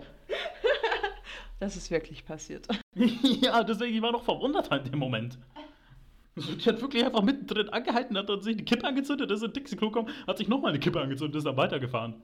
Wir waren noch, glaube ich, die einzelnen, einzigen FahrgästInnen. Also vielleicht dachte ich auch, naja, die beiden, die sehen irgendwie so nach Urlaub aus, die haben bestimmt heute nichts mehr vor. Auf jeden Fall, das war die Sache. An dem Tag sind wir elf Stunden gelaufen und wir haben ja deine Tracker-App dann gesehen und wir sind wirklich äh, knapp über 20 Kilometer an dem Tag gelaufen. Gebt euch das mal. Ja, das war schon ganz gut, vor allem wenn man halt auch in so einer Stadt läuft und irgendwie bei der Wärme, das ist ja nochmal ein bisschen was anderes, als wenn man jetzt irgendwie einfach so gezielt wandern geht oder so. Und jetzt kommen wir zum dritten Tag, zum Mittwoch. Und das war ein schöner Tag, denn da sind wir ans Meer gefahren. Eine der Hauptmotivationen, warum wir überhaupt nach Rom gegangen sind. Genau, wir wollten unbedingt hin. Du hast es mit unserem Freund, dem Rezeptionisten, klar gemacht, wo wir hinfahren. Und dann sind wir echt mit U-Bahn und irgendwie Regionalbahn ähm, nach Lido di Ostia gefahren. Sind dann von dort aus vom Bahnhof Stella Polare, was irgendwie auch ein ganz cooler Name war. Auf jeden Fall, es waren nur knapp anderthalb Stunden mit, äh, mit der U-Bahn und mit äh, Regio da, bis wir halt von der Innenstadt quasi, nicht mal, bis zum Strand schon waren. Und das war halt typisch italienischer Strand. Ein Großteil war einfach Privatstrand. Deswegen wir halt eine Weile lang laufen mussten. Und mich hat es halt immer abgefuckt, wenn ich da auf, auf, Englisch angesprochen wurde, weil ich mir dachte so, ich spreche deine Sprache, warum sprichst du mich auf Englisch an? Und ich dachte mir halt die ganze Zeit, und dann hat Maria es dann mal hervorgehoben, sie dachten halt, ja, weil sie halt nicht italienisch aussieht. Ja, das glaube ich schon, aber ich fand es sehr spannend, dass dich das stört. Also, weil du ja immer gesagt hast, du identifizierst dich null mit dem Land, null mit der Kultur, null mit der Herkunft. Aber dass es sich dann trotzdem ein bisschen getriggert hat, dass die Leute dich nicht als Italiener, nicht als ihresgleichen erkannt haben, das fand ich dann schon spannend. Das Problem ist, die Leute sollen sich einigen. Als was werde ich Racial Profiling mäßig abgestempelt? Bin ich jetzt irgendwie ein Deutscher? Bin ich ein Italiener? Bin ich ein Pirat? Irgendwie, die sollen sich einigen. Ich habe kein Problem damit, wenn ich irgendwie unter Racial Profiling gerate, aber bitte einigt euch jetzt. In Deutschland bin ich der Italiener, in Italiener bin ich irgendwie was anderes. Ich wurde sogar, und das kommt am nächsten Tag, ich einer, ein Kassierer hat sogar irgendwie dann gesagt, so, ah, ich habe nicht gedacht, du bist ein Italiener, ich habe am Anfang gedacht, du bist ein Pole. Und ich denke mir, danke für das Kompliment. But how? Ich glaube wegen mir, ich werde super oft für eine Osteuropäerin gehalten. Geil, Schwester. Auf jeden Fall, da waren wir endlich mal wieder im Wasser und das hat sich echt so gut angefühlt. Äh, wir haben da alles gemacht. Wir sind geschwommen, wir haben gerestet und vor allem, wir haben uns verbrannt. Also wir hatten einen richtig schlimmen Sonnenbrand danach. Obwohl wir so eine richtig beschissene Creme hatten, die man noch irgendwie so, äh, die man, äh, die uns einfach so drei Hauttons über unserem Hautton gegeben hat. Also wir waren dann wirklich bleichweiß, als wir diese äh, Creme drauf hatten. Also ich glaube, du bist ein bisschen schlimmer weggekommen beim Sonnenbrand als ich. Ich hatte mir halt die eine Schulter verbrannt, weil wir dachten, wir sind super schlau, wir nehmen gar kein Bargeld mit, dass uns am Strand keiner ausrauben kann und hatten dann halt kein Bargeld dabei, um uns einen Sonnenschirm zu kaufen und lagen da halt so ein bisschen, da war da halt einfach so ein Schirm, der war einfach nicht benutzt und dann haben wir uns da einfach so ein bisschen daneben gelegt, um ein bisschen was vom Schatten abzubekommen. Also da war halt einfach niemand, da haben obviously, hat der Leuten gehört, aber wir haben uns einfach so ein bisschen dabei gelegt und also weil ich mich dann doch nicht getraut habe, mich richtig dreist unter diesen Schirm zu legen, habe ich mich halt mit der einen Schulter, hing ich halt noch so ein bisschen raus und die war dann halt slightly red. ja, das ist dann die Sache irgendwie dann so nach gefühlt vier Stunden kam dann das Paar zurück, die wir als nächstes auf unsere Erzfeindliste schreiben können, mit dem Kellner. Nicht ich. Ich auf meine Erzfeindliste. Äh, das war ja dann wirklich erstmal, es war so weird. Äh, an der Frau ist mir nichts wirklich aufgefallen. Der Typ sah wirklich so aus, wo ich mir dachte, äh, also erstmal wie soll man sagen, so typisch irgendwie äh, Langzeitstudent und hatte irgendwie ein riesiges Tattoo auf dem Ellbogen, wo Techno drauf stand. Und die uns dann so äh, abwertend angeschaut haben, so, warum benutzt ihr den Schatten unseres Schirms? So, ihr wart vier Stunden weg, der Schatten hat sich einmal komplett gedreht. So, der war dann irgendwie so 90 Grad zu einer anderen Seite hin. Ähm, auf jeden Fall, Lido der Ostia ist wirklich ein schöner Strand gewesen einfach. Auch super klares Wasser war da. Hat es dir gefallen im Meer? Ja, es war super. Endlich mal wieder mehr zu sein, ohne von irgendwie nervigen Brüdern oder einem nervigen Vater oder irgendwie anderen nervigen Leuten gestört zu werden, wo ich bisher immer dort war. Aber ich glaube, es gab einen Moment, wo dir deine Brüder gefehlt haben. Als ich diese Tanzkür machen wollte? Ja. Weil ich die nicht konnte. Ja, weil es irgendwie so, wenn wir im Wasser sind, dann machen wir immer diese eine Tanzkür aus ähm, Tre uomini una gamba von Aldo Giacomo Giovanni nach. Äh, schaut ihr mal nach, falls ihr irgendwie italienisch könnt. Die Filme von denen sind schon ziemlich witzig. Meinst du nicht, dass jeder Mensch, der Italienisch kann, diese Filme gesehen hat? Ich habe absolut keine Ahnung. Ist dieselbe Frage wie mit, keine Ahnung, hat irgendwie jede Person, die Deutsch kann, Till Schweiger oder Didi Hallerford Film gesehen? Oder Loriot? Schaut Loriot, es ist sehr lustig. ich habe zum ersten Mal mit Maria letztes Jahr einen äh, Loriot-Film gesehen, irgendwie dieses Papa e Tata. Papa Antiportas? Dede. Haben wir nicht äh, Weihnachten bei den Hoppenstedts geschaut? Keine Ahnung, das lief irgendwie neben Bayern Weihnachten. Ich habe nicht wirklich angeschaut. Ich war mit dem Hund beschäftigt. Das Weihnachten bei den Hoppenstedts und das ist Kult. Auf jeden Fall, dann konnte ich mir danach einen kleinen Traum erfüllen. Und zwar, nachdem wir äh, Weihnachten bei den Hoppelsteins gesehen haben, durfte ich mit dem Hund spielen. Nein, Spaß. Und zwar, dass, und zwar, dass wir dort waren. Ähm, äh, ich durfte endlich mal wieder frischen Fisch essen. Ich bin dann wirklich, wir sind dann wirklich in den, ins Zentrum von Ostia gegangen. Und äh, dort haben wir auch ein paar Restaurants gesehen, auch so ein paar Franchise-Dinger, wo ich mir dachte, wer denkt sich, mitten am Strand braucht es ein Texas Barbecue Steakhouse? So dachte ich mir. Deswegen sind wir dann dort äh, reingegangen und da hatten wir halt endlich mal wieder frischen Fisch und ich war wirklich mit der Intention da, ich will, dass der Fisch so frisch ist, dass auf dem Weg dahin noch neben mir geschwommen ist. Und das haben wir bekommen. Und es war auch so, dass ich mir so eine Fischplatte äh, genommen habe mit Garnelen, Langusten, Schwertfisch und Oktopus wo ich sagen muss, eine Languste ist verdammt schwer zu essen. Und dann haben wir auch gefragt, ja, was ist der Fisch des Tages für Maria? Und dann hat die Kellnerin irgend so fünf Fische aufgezählt, wo ich keinen einzigen kannte. Und ich habe dann einfach so aus dem Reflex heraus gesagt, ja, okay, nee. Ich habe einfach aus der Not heraus gesagt, ja, der letzte Fisch dann einfach, den Maria dann bekommen hat, der war scheiße lecker. Ja, vor allem, ich glaube, wir haben uns da halt auch super, super als äh, Nicht-ItalienerInnen, zumindest nicht dort aufgewachsen. Und da äh, war einfach kein anderer Mensch in diesem Restaurant, wir waren einfach komplett alleine dann als Adi noch was Aqua con Spritz bestellen wollte, also einfach Wasser mit Aperitif äh, statt Spritzante, war es, glaube ich, äh, komplett vorbei. Da war unsere Credibility richtig, richtig im Keller.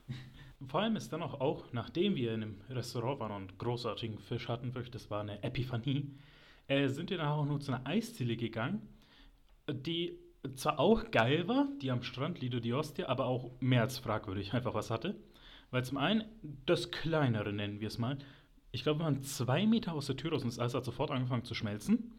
Das andere war aber eine bestimmte Sorte, die sie da hatten. Und zwar, es war Nutella. Und sag du uns bitte, Maria, was war daran so fragwürdig?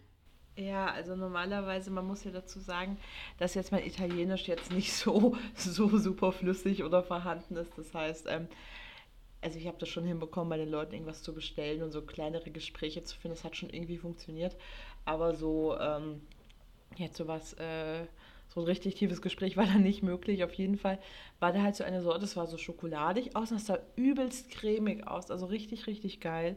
Ich dachte, das ist einfach das geilste Schokoladeneis der Welt und sagte, ja, ich hätte gern das. Und sagt die Frau, ja, das ist Nutella. Ich so, ja, warum nicht? Ja, Nutella. Also bis ich dann erstmal verstanden habe, dass das jetzt kein Nutella-Eis ist, sondern einfach pure Nutella aus dem Glas, die man halt äh, in, diesen, in diese Wanne reingeschüttet hat. Ich hätte es fast genommen. Ich hätte es fast genommen. Ich hätte gesagt, ja, was ist jetzt Ihr Problem? Ich möchte das Nutella-Eis. Also ähm, zum Glück äh, konnten wir das Missverständnis noch klären und ich habe keine pure Nutella gelöffelt. es ist aber schon krank gewesen. Auf jeden Fall waren wir dann eben zurück da in Aurelia, also unserem Stadtteil. Wir waren übrigens in Cornelia. Aurelia war zwei Stationen davor. Dann waren wir zurück in unserem Stadtteil Cornelia und wir haben es genau geschafft, zwei Minuten vor Ladenschluss noch ähm, zu diesem einen Laden zu gehen, dieser Drogerie, um Haargummi für dich zu bekommen, aber auch gleichzeitig ähm, so Stuff, so eine Art Creme für After Sunburn dass wir uns auftragen konnten, damit der Sonnenbrand nicht so schlimm war.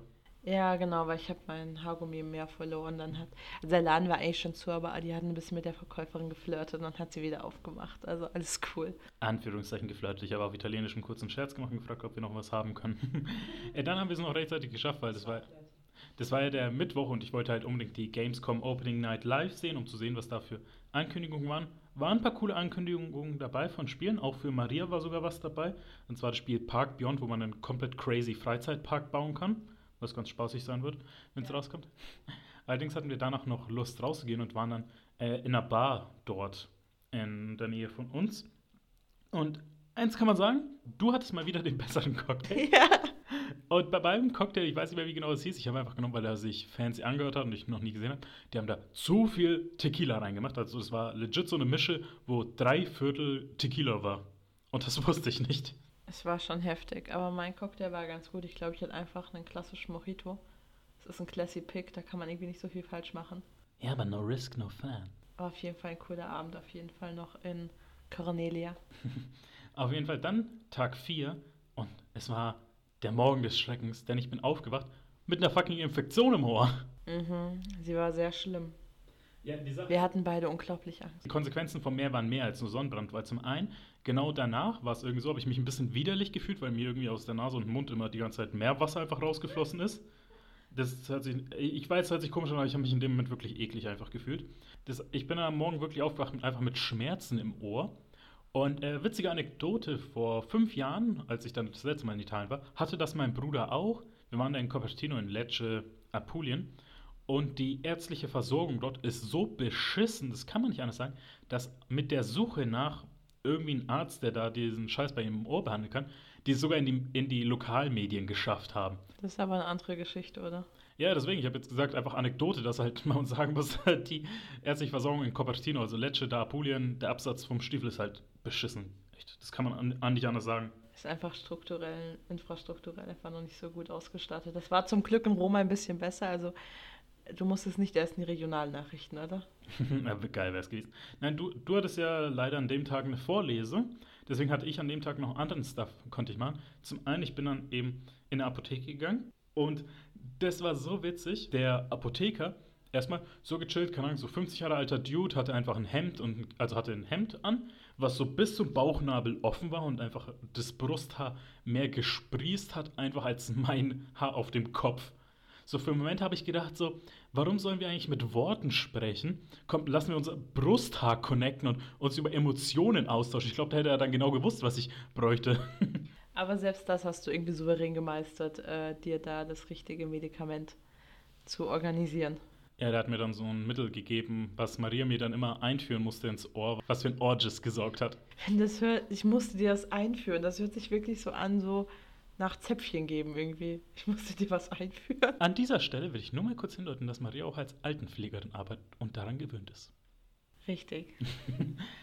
ich sag mal so, wenn du wirklich gewollt hättest, im schlimmsten Notfall hättest du dir die Ohrentropfen auch selber in die Ohren machen können.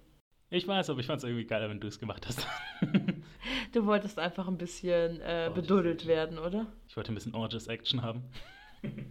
Du wolltest einfach ein bisschen, bisschen beduddelt werden, das kranke Bärchen. Yeah. Auf jeden Fall, während du dann noch deine Vorlesung hattest, bin ich mit Otterchen, Stella und Calimero in den Pinienwald gegangen, der unglaublich geil aussieht, und habe ein kleines Fotoshooting gemacht. Die Bilder dazu seht ihr auf Instagram auf meiner Seite. Und da fragt ihr euch jetzt, welche kranke Person macht mit Kuscheltieren ein Fotoshooting im Urlaub? Ich. Und da haben wir tatsächlich zu recherchiert. Wir haben ja eben schon gesagt, dass äh, 19% der Frauen und 11% der Männer ihre Kuscheltiere mit in Urlaub nehmen. Und tatsächlich machen 9% der Menschen, die ihre Tiere mitnehmen, das aus dem Grund, um mit ihnen Fotos am Urlaubsort zu machen. Und die Fotos sind super geworden. Aber auf jeden Fall ist mir da auch gefallen, wie großartig einfach Pinien sind. Weil ihr müsst euch die mal anschauen, die sehen aus wie so ein Arm und eine Hand, die die Baumkrone von der Menschheit fernhalten. Und deswegen kommt jetzt mein, ich habe es am Anfang Pamphlet genannt, allerdings ist es auch mehr so ein bisschen kritisch, deswegen meine, meine Ode an die Pinie. Und zwar wie diese majestätische Pinie mit ihrer starken Hand die Natur von der destruktiven Menschheit fernhält. Und ihr sagt, ihr habt mir schon alles genommen. Alles, aber nicht noch dieses letzte bisschen an Natur. Das werde ich von euch fernhalten. Und solange ich stehe, solange ich lebe, solange ich noch atme, was eigentlich bei Bäumen ein bisschen andersherum ist, werde ich dieses Stück Natur von euch fernhalten und eine neue Erde schaffen, abseits von euch, fern von euch, wo ihr sie nicht zerstören und mir wegnehmen könnt. Und Pinien sehen verdammt cool aus, will ich einfach nur sagen. Deutscher Shakespeare. Word, Bruder. Auf jeden Fall, was wir dann noch gemacht haben, weil wir sind dann an dem Tag zum Vatikan gegangen. Yes. yes. Und du kennst die Regel, no scarf, no church. Das wusste ich ja erst damals. Ohne Scheiß, die sind da so streng, dass sie da Leute wegschicken, wenn man die Schultern und die Knie sieht. Frauen. Frauen werden weggeschickt. Ja, ich will es jetzt nochmal betonen. Frauen werden weggeschickt, wenn man ihre Schultern oder Knie sieht. Ich könnte jetzt so viele Gags machen, die in Richtung Satire und Religionskritik gehen, für die Maria oder vielleicht irgendwie andere Leute, Vertreter der katholischen Kirche, wären, mir sowas von ans Bein pissen würden. Genau, deswegen ist es tatsächlich relativ üblich in Rom.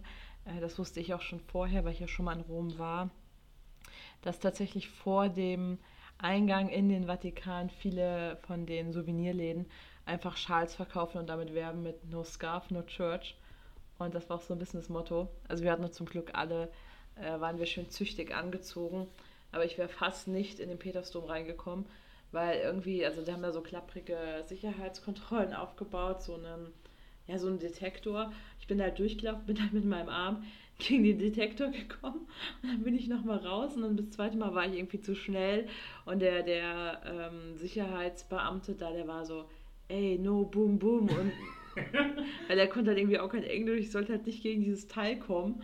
Und ach, ich war so emotional, weil es war für mich, also ich finde, der Petersdom ist schon so eine beeindruckende Kulisse Bevor du gleich darüber was sagen kannst, ich kann einfach meinen Satz zum Vatikan verlieren, was sie dauert. Und dann überlasse ich dir einfach diese Passage jetzt für einen Monolog. Alles, was ich wollte, ist in den Holy McDonald's gehen, weil im Mauer des Vatikans mir so gesagt wurde, dass ein McDonald's gibt, der quasi eigentlich noch zu Rom gehört, aber dadurch, dass er in der Mauer des Vatikans ist, eigentlich auf dem Grundstück des Vatikans ist. Und allein für die Gags wollte ich mir da ein Happy Meal holen und ein Holy McFlurry. Wie wir herausgefunden haben, der ist irgendwie 100 Meter weiter, also gehört er nicht mehr zum Vatikan. Ich war enttäuscht, aber ich bin dann trotzdem mit dir in den Vatikan gegangen. Das war alles, was ich sagen konnte.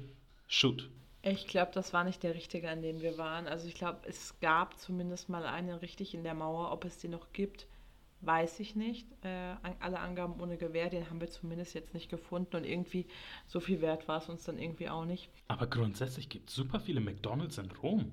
Es gibt in jeder großen Stadt viele McDonalds. Ich weiß, aber das war gefühlt eigentlich äh, vier pro Viertel oder vier pro äh, Handvoll Blocks gab es immer irgendwie ein McDonalds. Naja, auf jeden Fall äh, war auf jeden Fall der Petersdom eine etwas beeindruckende Kulisse und ich war dann irgendwie schon so ein bisschen emotionalisiert, dadurch, dass mich dann doch dieser Sicherheitsbeamte da so angemotzt hat. Da habe ich mir irgendwie ein bisschen auf den Schlips, auf den Scarf getreten vor. Sonst war es eigentlich ganz cool. Ich glaube, Petersdom braucht man nicht zu sagen äh, selbst wenn man jetzt nicht für Katholizismus oder generell äh, christliche Religion oder generell Religion empfänglich ist, ist der Petersdom irgendwie beeindruckend, weil er halt riesig ist. Aber wenn du drinne bist, weil er halt riesig ist, aber wenn du drinne bist, kommst du dir halt nicht so vor. Deswegen, ähm, ja, und danach haben wir dann das erste Souvenir des Urlaubs gekauft und zwar einen schönen Fächer für Adrianos Mama, weil ihr einziger Wunsch war ein Fächer aus Rom. Ja, und wir haben es einfach an so einem Stand gekauft, weil ich war mir eigentlich schon sehr sicher, so wie der Typ uns angesprochen hat, dass wir abgezogen werden. Allerdings war es halt auch eben schwer, irgendwie da einen Fächer zu finden. Und wir dachten uns halt in dem Sinne, okay, müssen wir halt jetzt ein bisschen extra zahlen, aber wenigstens können wir meiner Mutter eine kleine Freude machen. Und so wie ich meine Mutter kannte, wusste ich, das wird in exakt zwei WhatsApp-Stories auftauchen, dieses Bild, und dann nie wieder benutzt werden. War ja eigentlich schon WhatsApp-Stories? Keine Ahnung, ich schau die nicht an.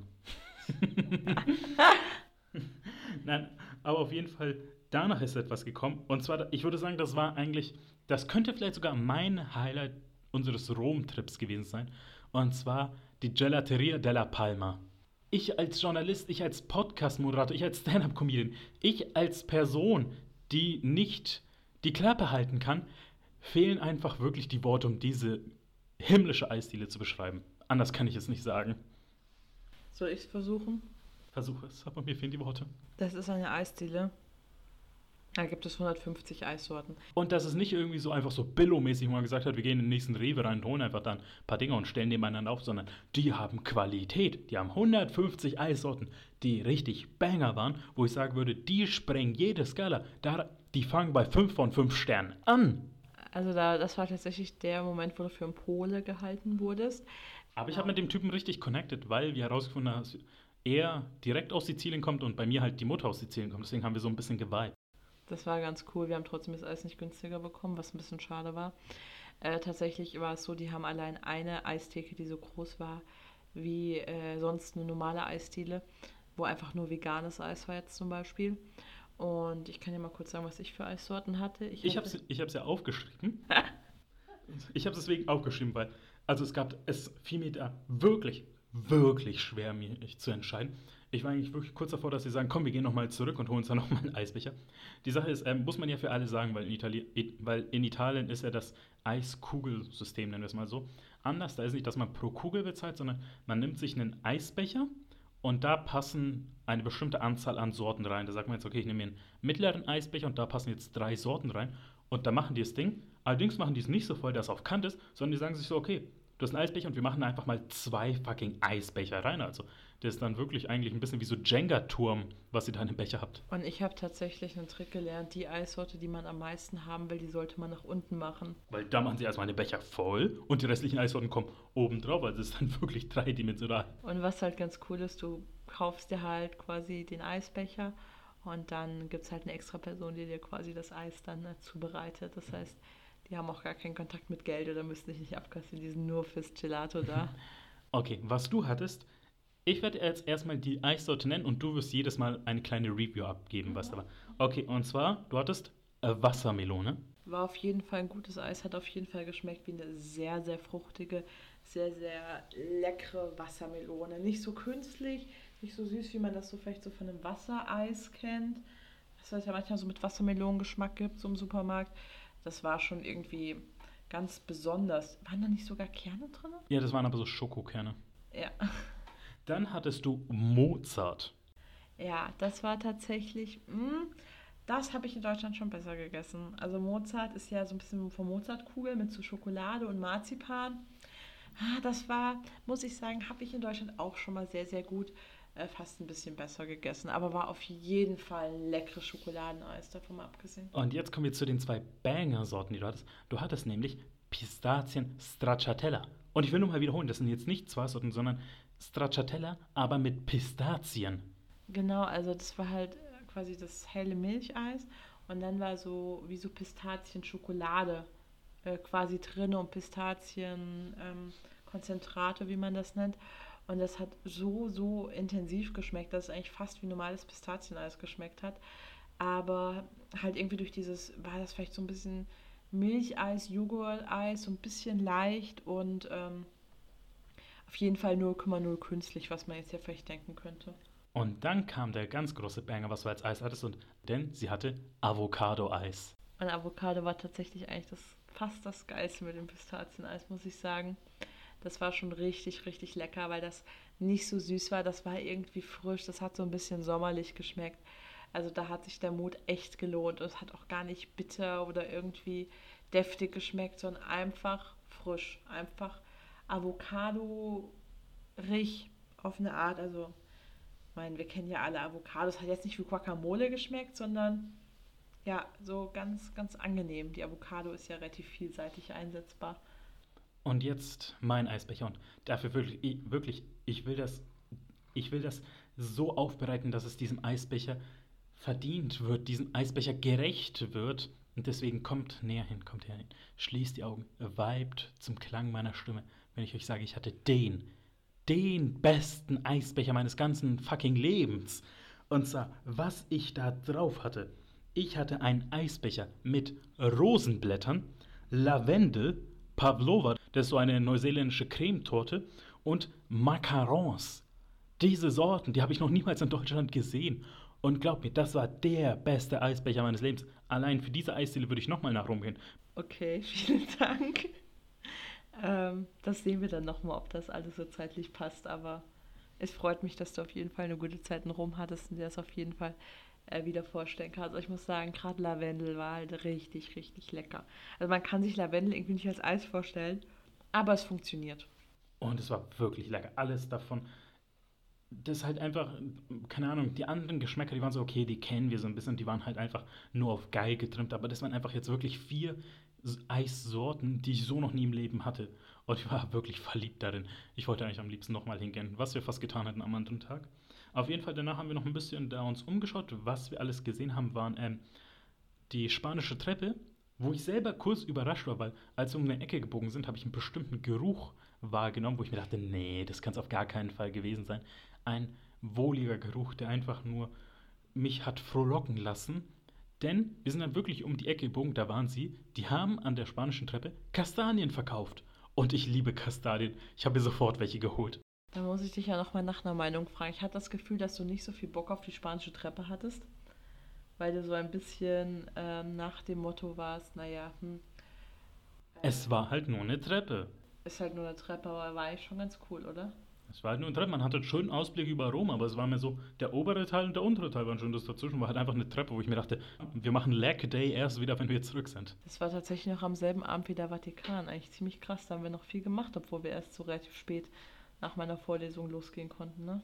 Äh, ja, wir sind dann noch in so einen Wald gegangen, so einen kleinen. So ein Park auf. Das war so einer der sieben Hügel, auf denen Rom die Legende nacherbaut wurde. Dann waren wir am Piazza del Popolo und dann kam eines der Highlights, weil dann sind wir in Restaurant. Die Löwenschildkröte gesehen hast? Ja, das auch. Da war wirklich so ein, ein keine Ahnung, kleiner Teich, Brunnen, wo ein Fels mit sehr viel Moos übergewachsen war, was halt legit aussah wie eine Löwenschildkröte von Avatar. Es war Efeu. Efeu. Auf jeden Fall, dann sind wir in ein kleines Restaurant gegangen, wo wir uns dachten, okay, da werden sie uns bestimmt nicht abziehen, aber es war wirklich so ein, wo, sagen wir so, es war ein Restaurant, wo wir uns wirklich underdressed gefühlt haben. So in meiner Hose und meiner Bluse, in der ich den, äh, halt den halben Tag in Rom rumgelaufen war, äh, so mit äh, irgendwie so den Haaren, die irgendwie in alle Himmelsrichtungen abstehen, in diesem ja so ein bisschen auf fancy getrimmten Restaurant zu sitzen. Es war schon ein bisschen arg peinlich. Es war halt echt ganz schön, weil da halt so, wir wollten nicht direkt am Piazza del Popolo essen, weil wir dachten, okay, das ist halt safe irgendwie sau, sau überteuert. Dann waren wir halt ein paar Straßen weitergelaufen, das war echt ganz schön, äh, mit so schönen Lichterketten und so. Und es kam uns auch erst gar nicht so vor. Das Essen war auch gar nicht so teuer. Ich glaube, der Wein wäre sehr, sehr teuer gewesen. Ja, da waren wirklich einfach, äh, da ist auch mehr so, die haben keine einzelnen Weingläser angeboten, sondern nur Flaschen und die haben erst bei, die haben im dreistelligen Bereich erst angefangen. Aber man muss sagen, das Entertainment war très magnifique, weil wir haben da eines der Highlights unseres gesamten Urlaubs gesehen. Und zwar, es war der Künstler. Eines der menschlichen Highlights. Also neben uns, also so über den Gang quasi, saß ähm, Nee, nee, das war wirklich ein Meter von uns entfernt und ich habe die Blicke von Marie gesehen, die meinte so, reiß dich zusammen, weil ich war kurz davor abzukacken. Es war quasi so ein, ähm, ein, deutsches Pärchen. Wir, wir gehen davon aus, dass sie ein Paar waren, äh, weil sie ja beide Deutsche waren. Also in meiner Fantasie waren sie ja zusammen im Urlaub. Können aber auch zwei Deutsche gewesen sein, die einfach in Rom leben. Soll es ja auch geben. Ähm, auf jeden Fall haben die sich halt, also sie waren auf jeden Fall eine Date-Situation, ein Mann und eine Frau. Und ähm, ja, Kommen wir zum Punkt. Der Typ war einfach bald so. Ich hätte mich null gewundert, wenn er dann mittendrin aufsteht, sich kurz verbeugt und sagt, danke für meine Performance und lässt mal kurz den Klingelbeutel rumgehen, weil er einfach gerade die beste Comedic Performance meines Lebens gegeben hat. Und zwar, der hat da so Lines gedroppt, wirklich im Monolog. Ähm, wie war das? Auch wenn ich kein existenzielles Leid erlebt habe, so ist mir doch vermacht, gute Musik zu machen. Ja, aber seine Musik ist leider zu technisch, weil er noch kein existenzielles Leid erfahren hat. Und seine Mutter war irgendwie eine der besten Cellistinnen Deutschlands oder Violinistinnen. Und sie war auf irgendeinem Musikkonservatorium. Aber Er hat auch in dem Ton gesprochen, einfach die ganze Zeit. klassische MusikerInnen sind für mich, also er hat nicht gegendert, ich habe das jetzt nachkorrigiert. Klassische MusikerInnen sind für mich keine Künstler, weil die machen ja nur die Musik. Und weißt, wisst ihr, die Frau, die saß da immer so da und die hat sich, hat lange nichts, einmal meint sie, naja, die sind ja schon Künstler, die interpretieren das ja nochmal selber und es ist ja auch eine Form von Kunst, ne? Also nein. Das, dann kam aber auch wirklich das Highlight davon, weil er meinte davon so, ja, man merkt mir vielleicht meine Sturm- und Drangphase in meiner Jugend an, aber dennoch ist meine Kunst sehr strukturiert und in dem Moment war ich so, Bruder, komm, wir machen jetzt mal kurz ein Video, wir machen, ich, ich schick's Netflix einfach, weil das ist gerade so geil. Aber, da, aber dann kam wirklich ein Moment, wo ich mir dachte, wenn du diese Frau, wenn du mit dieser Frau gerade auf ein Date bist, nach dieser folgenden Line, ich kann verstehen, ich kann unterstützen, wenn sie, wenn ihr euch verabschiedet, sie dich nicht mal umarmen will, nicht mal die Hand schütteln will, sondern einfach nur sagt so, bye Bruder. Und zwar, sie hat dann nur mal kurz irgendwas gesagt und sie hat nur gesagt so, also ich denke, und mittendrin hat er sie unterbrochen und gemeint und wirklich mit so einem fast schon aggressiven Ton gesagt, warum diskutierst du mit mir? Wo ich mir dachte, Alter, du hast gerade ohne Luft zu holen 10 Minuten Monolog gemacht. Sie hat drei Worte vielleicht gesagt. Du sagst, warum diskutierst du mit mir? Also, was ist mit dir falsch? Ja, irgendwie, wir halten uns immer viel zu lange in diesen kleinen Episoden auf und reden kaum über die tollen Sachen, die wir alles gesehen haben. Das war das Highlight des ganzen Urlaubs. Ich erinnere nur an den Tag, wo wir den Circo Maximo gesucht haben und ihn nicht gefunden haben. Die Sache ist, wir haben dann den Circus Maximum, Maximus, den Circus Maximus gefunden. Das Ding ist aber halt einfach nur eine leere Fläche, wo halt Bauarbeiten stattgefunden haben und ein Zaun drum, drumrum ist. Ja, da sind wir echt ziemlich lang drum rumgelaufen. Ich glaube, da gab es auch eine kleine Beziehungskrise auf dem Weg dahin. Ja, zwischen uns und Google Maps. das war dann der vierte Tag. Und dann nähern wir uns schon dem Ende des Urlaubs, weil dann waren nur noch zwei wirklich Tage da. Und zwar am nächsten Tag waren wir beim Kolosseum. Allerdings, und wir haben ja am vorherigen Tag schon festgestellt, ich war physisch angeschlagen. Dennoch hat der fünfte Tag mit dem Worst-Case-Szenario begonnen. Und zwar, das WLAN hat in unserem Hotel nicht mehr funktioniert. Und das war erstmal schlimm für mich. Da war es mir so, okay, das ist offiziell eine Existenzkrise geworden. Ja, vor allem, es war halt, ich, ich habe manchmal so ein bisschen Angst gehabt, dass es so von mir so eine self-fulfilling prophecy war, weil ich so dachte, boah, ich hatte auch noch Vorlesung, wenn jetzt das WLAN nicht geht, haben wir einfach den ganzen Tag frei. Und die Idee fand ich irgendwie ganz geil, da hat das WLAN wirklich nicht funktioniert. Aber weil ich einfach so eine gewissenhafte Studentin bin, habe ich einfach am Telefon, als wir in Rom spazieren waren, noch die Online-Vorlesung mitgemacht und die Gruppenarbeiten gelöst. Das war auch die Sache, weil ich bin ja dann zur Rezeption gegangen und da war nicht unser Buddy da, sondern irgendeine andere Frau. Und für alle anderen Gäste hat das Internet funktioniert, aber nicht für uns, obwohl es irgendwie 30 Minuten vor dem Frühstück halt noch ging. Und die Sache war, ich war in dem Moment richtig getriggert. Ich war so, komm, ruf jetzt irgendwen an, dann können wir dann zu dritt sogar einen Kaffee haben, dann habe ich noch mehr Leute, mit denen ich mich anlegen kann. Also da war ich kurz im Moment streitsüchtig. Allerdings habe ich dann wirklich so einen kurzen Moment der Besinnung gehabt und gedacht, ich brauche eigentlich kein WLAN. Ich brauche kein Internet. Ich habe dann wirklich, als wir danach rausgegangen sind, wirklich das Handy sogar im Hotel gelassen. Was sich im Nachhinein als Fehler herausstellt, aber dazu kommen wir später. Äh, was war das für eine Erkenntnis, dass du kein WLAN brauchst? Wie hat sich das angefühlt? Ähm, keine Ahnung, wir waren die ganze Zeit beschäftigt. Deswegen ging in Ordnung. Also es war am Anfang wirklich ein bisschen befremdlich, einfach so dadurch, dass ich halt die ganze Zeit dadurch getrimmt bin, immer auf, am Handy zu schauen, irgendwie die ganzen Nachrichten zu beantworten. Sei es jetzt privat oder irgendwie beruflich oder andere Stuff. Aber dann habe ich irgendwann wirklich geschafft, es abzuschalten. Ich war an dem Tag und am nächsten Tag war ich sogar in beiden Tagen ohne Handy unterwegs. Und das hätte ich niemals für möglich gehalten. Also wirklich, dass ich es schaffe, medial abzuschalten. Ja, das, äh, ich hoffe, dass du das auch ein bisschen in Deutschland beibehältst. Also ich könnte mich da echt dran gewöhnen. Legit nicht, werde ich nicht schaffen. Auf jeden Fall, den ersten Stop, den wir hatten, war das Kolosseum. Und das war halt wirklich, wo wir uns dachten, okay, erstmal, ich glaube, 18 Euro oder so, nee, 16 oder 18 Euro pro Ticket. Mhm. Und dann die andere Sache, noch ein Fehler, weil ähm, ich hatte mein Handy nicht da, wo halt auch mein Impfausweis drauf war. Das heißt, hätte jetzt dann erstmal zu den 32 Euro, die wir dafür hätten zahlen müssen, plus nochmal einen Corona-Test, den ich hätte machen müssen dort, der nochmal irgendwie, ich glaube, 18 Euro oder so gekostet hätte. Und Maria meinte dann einfach nur so, ja, sieht von außen halt aus wie innen, da ist jetzt auch nichts Besonderes. Ja, also tatsächlich, ich glaube, wären es jetzt nur die beiden Tickets gewesen, hätte man sich mal überlegen können. Aber jetzt auch noch mit dem, ähm, im, mit dem, also jetzt auch noch mit dem Corona-Test und das Kolosseum an sich sieht von innen wirklich eigentlich aus wie von außen. Was halt ganz spannend ist, das Forum Romanum, aber eigentlich muss man da am besten auch irgendwie eine Führung oder etwas haben, weil sonst sind es halt basically einfach Steine. Genau, das äh, hätte man sich mal überlegen können. Ich denke, wenn wir jetzt nochmal nach Rom fahren würden, würden wir es uns auf jeden Fall ähm, nochmal anschauen und würden uns da auch nochmal Zeit für nehmen, aber in dem Moment hat es irgendwie einfach nicht gepasst. Ja, und das war ja dann auch die Sache. Also man kann von außen tatsächlich ganz gut ins Kolosseum reinschauen und sehen, wie das aussieht. Ähm, und natürlich musste ich es machen. Ich habe eine kleine JoJo's Bizarre Adventure Tour durchs Kolosseum gegeben. Die ganze, weil die fünfte Staffel von JoJo's Bizarre Adventure spielt ja in Italien und die letzten fünf, sechs Folgen spielen ja in Rom. Deswegen habe ich natürlich eine kleine Tour gegeben durchs Kolosseum, die ihr auf Instagram sehen könnt und verdammt witzig war. Das sage ich als jemand, der es produziert, hochgeladen und sich mehrmals angeschaut hat. Also meine eigene Wahrnehmung ist sehr, sehr witzig. Ich wundere mich, dass es nicht viral gegangen ist. Du hättest es als Real posten müssen. Denke ich mir auch. Auf jeden Fall, danach sind wir dann ähm, zu der eine Santa Maria Maggiore Kirche gegangen und danach zu einer Kirche, wo du unbedingt noch hingehen wolltest. Und zwar, ähm, wie hieß die?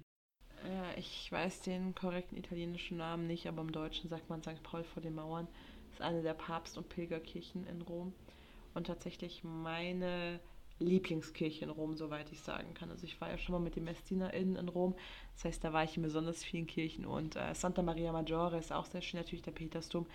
Ähm, aber St. Paul vor den Mauern, das ist nochmal irgendwie, ist nochmal was anderes, oder? Wie hast du es empfunden? Ja, deswegen, also ich will es jetzt mal sagen, bei Still Thinking About stellen wir die existenziellen Fragen. Maria, was ist eure Lieblingskirche? Ihre wissen wir, St. Paul vor den Kirchen. Ich frage euch, was ist euer Lieblingsdino? Ich sage, der Stegosaurus. St. Paul vor den Mauern. Was habe ich gesagt? St. Paul vor den Kirchen. Same, same, but different. But still same. Auf jeden Fall, ähm, ich sag nur, so viel. Ich fand es ja wirklich beeindruckend, die ist riesig. Und ähm, auf dem Weg gab es einen McDonalds, wo ich mir dachte, no big deal, aber da habe ich dann gesehen, ähm, dass es im Happy Meal einfach Pokémon-Karten gab und ich dachte mir, als Gag nehme ich mal mit. Ich habe ein Shiny Endivir, nein, ich habe ein glänzendes Endivir gezogen, auf Italienisch, wenn ihr es haben wollt. Du hast vergessen, dass äh, wir noch die ähm, heiligen Reliquien von St. Paulus gesehen haben. Äh, meinst du mit die Toilette, die erstaunlich äh, sauber war? Ich weiß jetzt nicht, was du meinst. Die Ketten. Ach ja, da gab es irgendwie so einen komischen Altar, der unten war, wo diese Sklavenkette von ihm äh, errichtet war. Bevor wir jetzt irgendwie denken, nein, es war wirklich so, das ist irgendwie eine Kette, die aus neun Ringen besteht und damals im antiken Rom dafür, also die hat bedeutet, dass Menschen, die diese Kette tragen, Sklaven sind und Gefangene sind. Und das ist das Komische. Äh, darauf, als ich die einmal gesehen habe, erstaunlich viele Menschen tragen, oder das hört sich jetzt komisch an, erstaunlich viele Frauen tragen das einfach als Schmuck, so eine Kette, die aus so vielen, aus ungefähr sieben, acht, neun Ringen besteht. Und da habe ich mir in dem Moment gedacht, ist das irgendwie ein Modelabel, dass ich gedacht habe, hey komm, machen wir mal diese Sklavenkette als Schmuck oder ist es einfach reiner Zufall gewesen? Ist das das Patriarchat? Absolut. Deswegen, falls ihr irgendwie Tipps habt, wie wir das Patriarchat stürzen können, ich bin offen für alles. So ein kleines bisschen Anarchie, in Ordnung, aber ich glaube, wir sind uns alle sicher, mit einem Matriarchat wären wir deutlich besser dran. Wir hatten 16 Jahre Matriarchat. nee, nicht ganz. Äh, ich, ich will jetzt keine, keine gesellschaftliche Debatte anfachen, aber Auf jeden Fall, ähm, dann sind wir im Hotel komplett durch angekommen, wollten erstmal schlafen, sind am Abend nochmal zu Zio Frankie ein letztes Mal gegangen. Und da haben wir was Geiles erlebt. Und zwar, wir haben uns dann noch ein Dessert geholt und da ist nicht irgendwie bei einem normalen Restaurant, da steht so irgendwie, hey, hier sind die Desserts auf der Karte und keine Ahnung, der Kuchen des Tages ist irgendwie das und das. Sondern die sind da wirklich mit einer Platte an unseren Tisch gekommen, wo einfach alle Desserts in Plastik irgendwie waren. Äh, äh, dann halt, und wo wir uns daraus was aussuchen konnten. Also die haben uns dann wirklich äh, quasi im Grunde das ganze Dessertmenü an den Tisch gebracht, wo wir einfach darauf zeigen mussten, was wir haben wollten. erzähl mal, wer bestellt hat. Oh ja, und da ist es bestellt. Und zwar dieser wunderschöne Engel hat zum ersten Mal komplett alleine auf Italienisch bestellt. Und sie hat es gerockt. Allerdings war die Kellnerin irgendwie komplett überfordert, dass sie mittendrin einfach eine andere, äh, eine andere Kellnerin holen musste, um ihr zu erklären, was abgeht. Und da habe ich dann gesagt, okay, ab hier übernehme äh, ich kurz, weil ich gesehen habe, Maria war jetzt ein bisschen dann, äh, äh hatte ein bisschen Panik. Weil irgendwie gab es dann den Wein nicht, den wir haben wollten. Dann gab es irgendwie die Cola nicht, die es äh, vor zwei Tagen irgendwie dann noch gegeben hat. Und also die war irgendwie ein bisschen, also es lag jetzt nicht an mir, dass die überfordert war, sondern irgendwie an unserer Bestellung so ein bisschen. Aber da habe ich schnell umgeswitcht, einfach einen anderen Wein getrunken. Und am Ende habe ich doch den Wein bekommen, den ich erst haben wollte. Ja, ein bisschen Schadet Niesaft, auch genannt Chardonnay. Und dann hat sich herausgestellt, dass die Person neben uns, also irgendwie so eine 50-jährige Annette, dann auch Deutsch kann. Äh, Ich glaube, die Geschichte muss ich erzählen, weil der Adi erzählt sie mir richtig. Das war eigentlich eine übelst nette Geschichte. Wir wissen nicht, ob sie Annette hieß. Sie sah mir aus wie eine Angelika. Auf jeden Fall war es halt eine äh, nette Frau. Es waren halt zwei Frauen, die zusammen am Tisch gesessen hatten. Und äh, kurz bevor die beiden bezahlt haben, fragte dann die eine der beiden uns, und wo kommt ihr her? Und wir haben uns dann halt, ich habe mich da ein bisschen mit ihr unterhalten. Der Adi war irgendwie nicht so motiviert.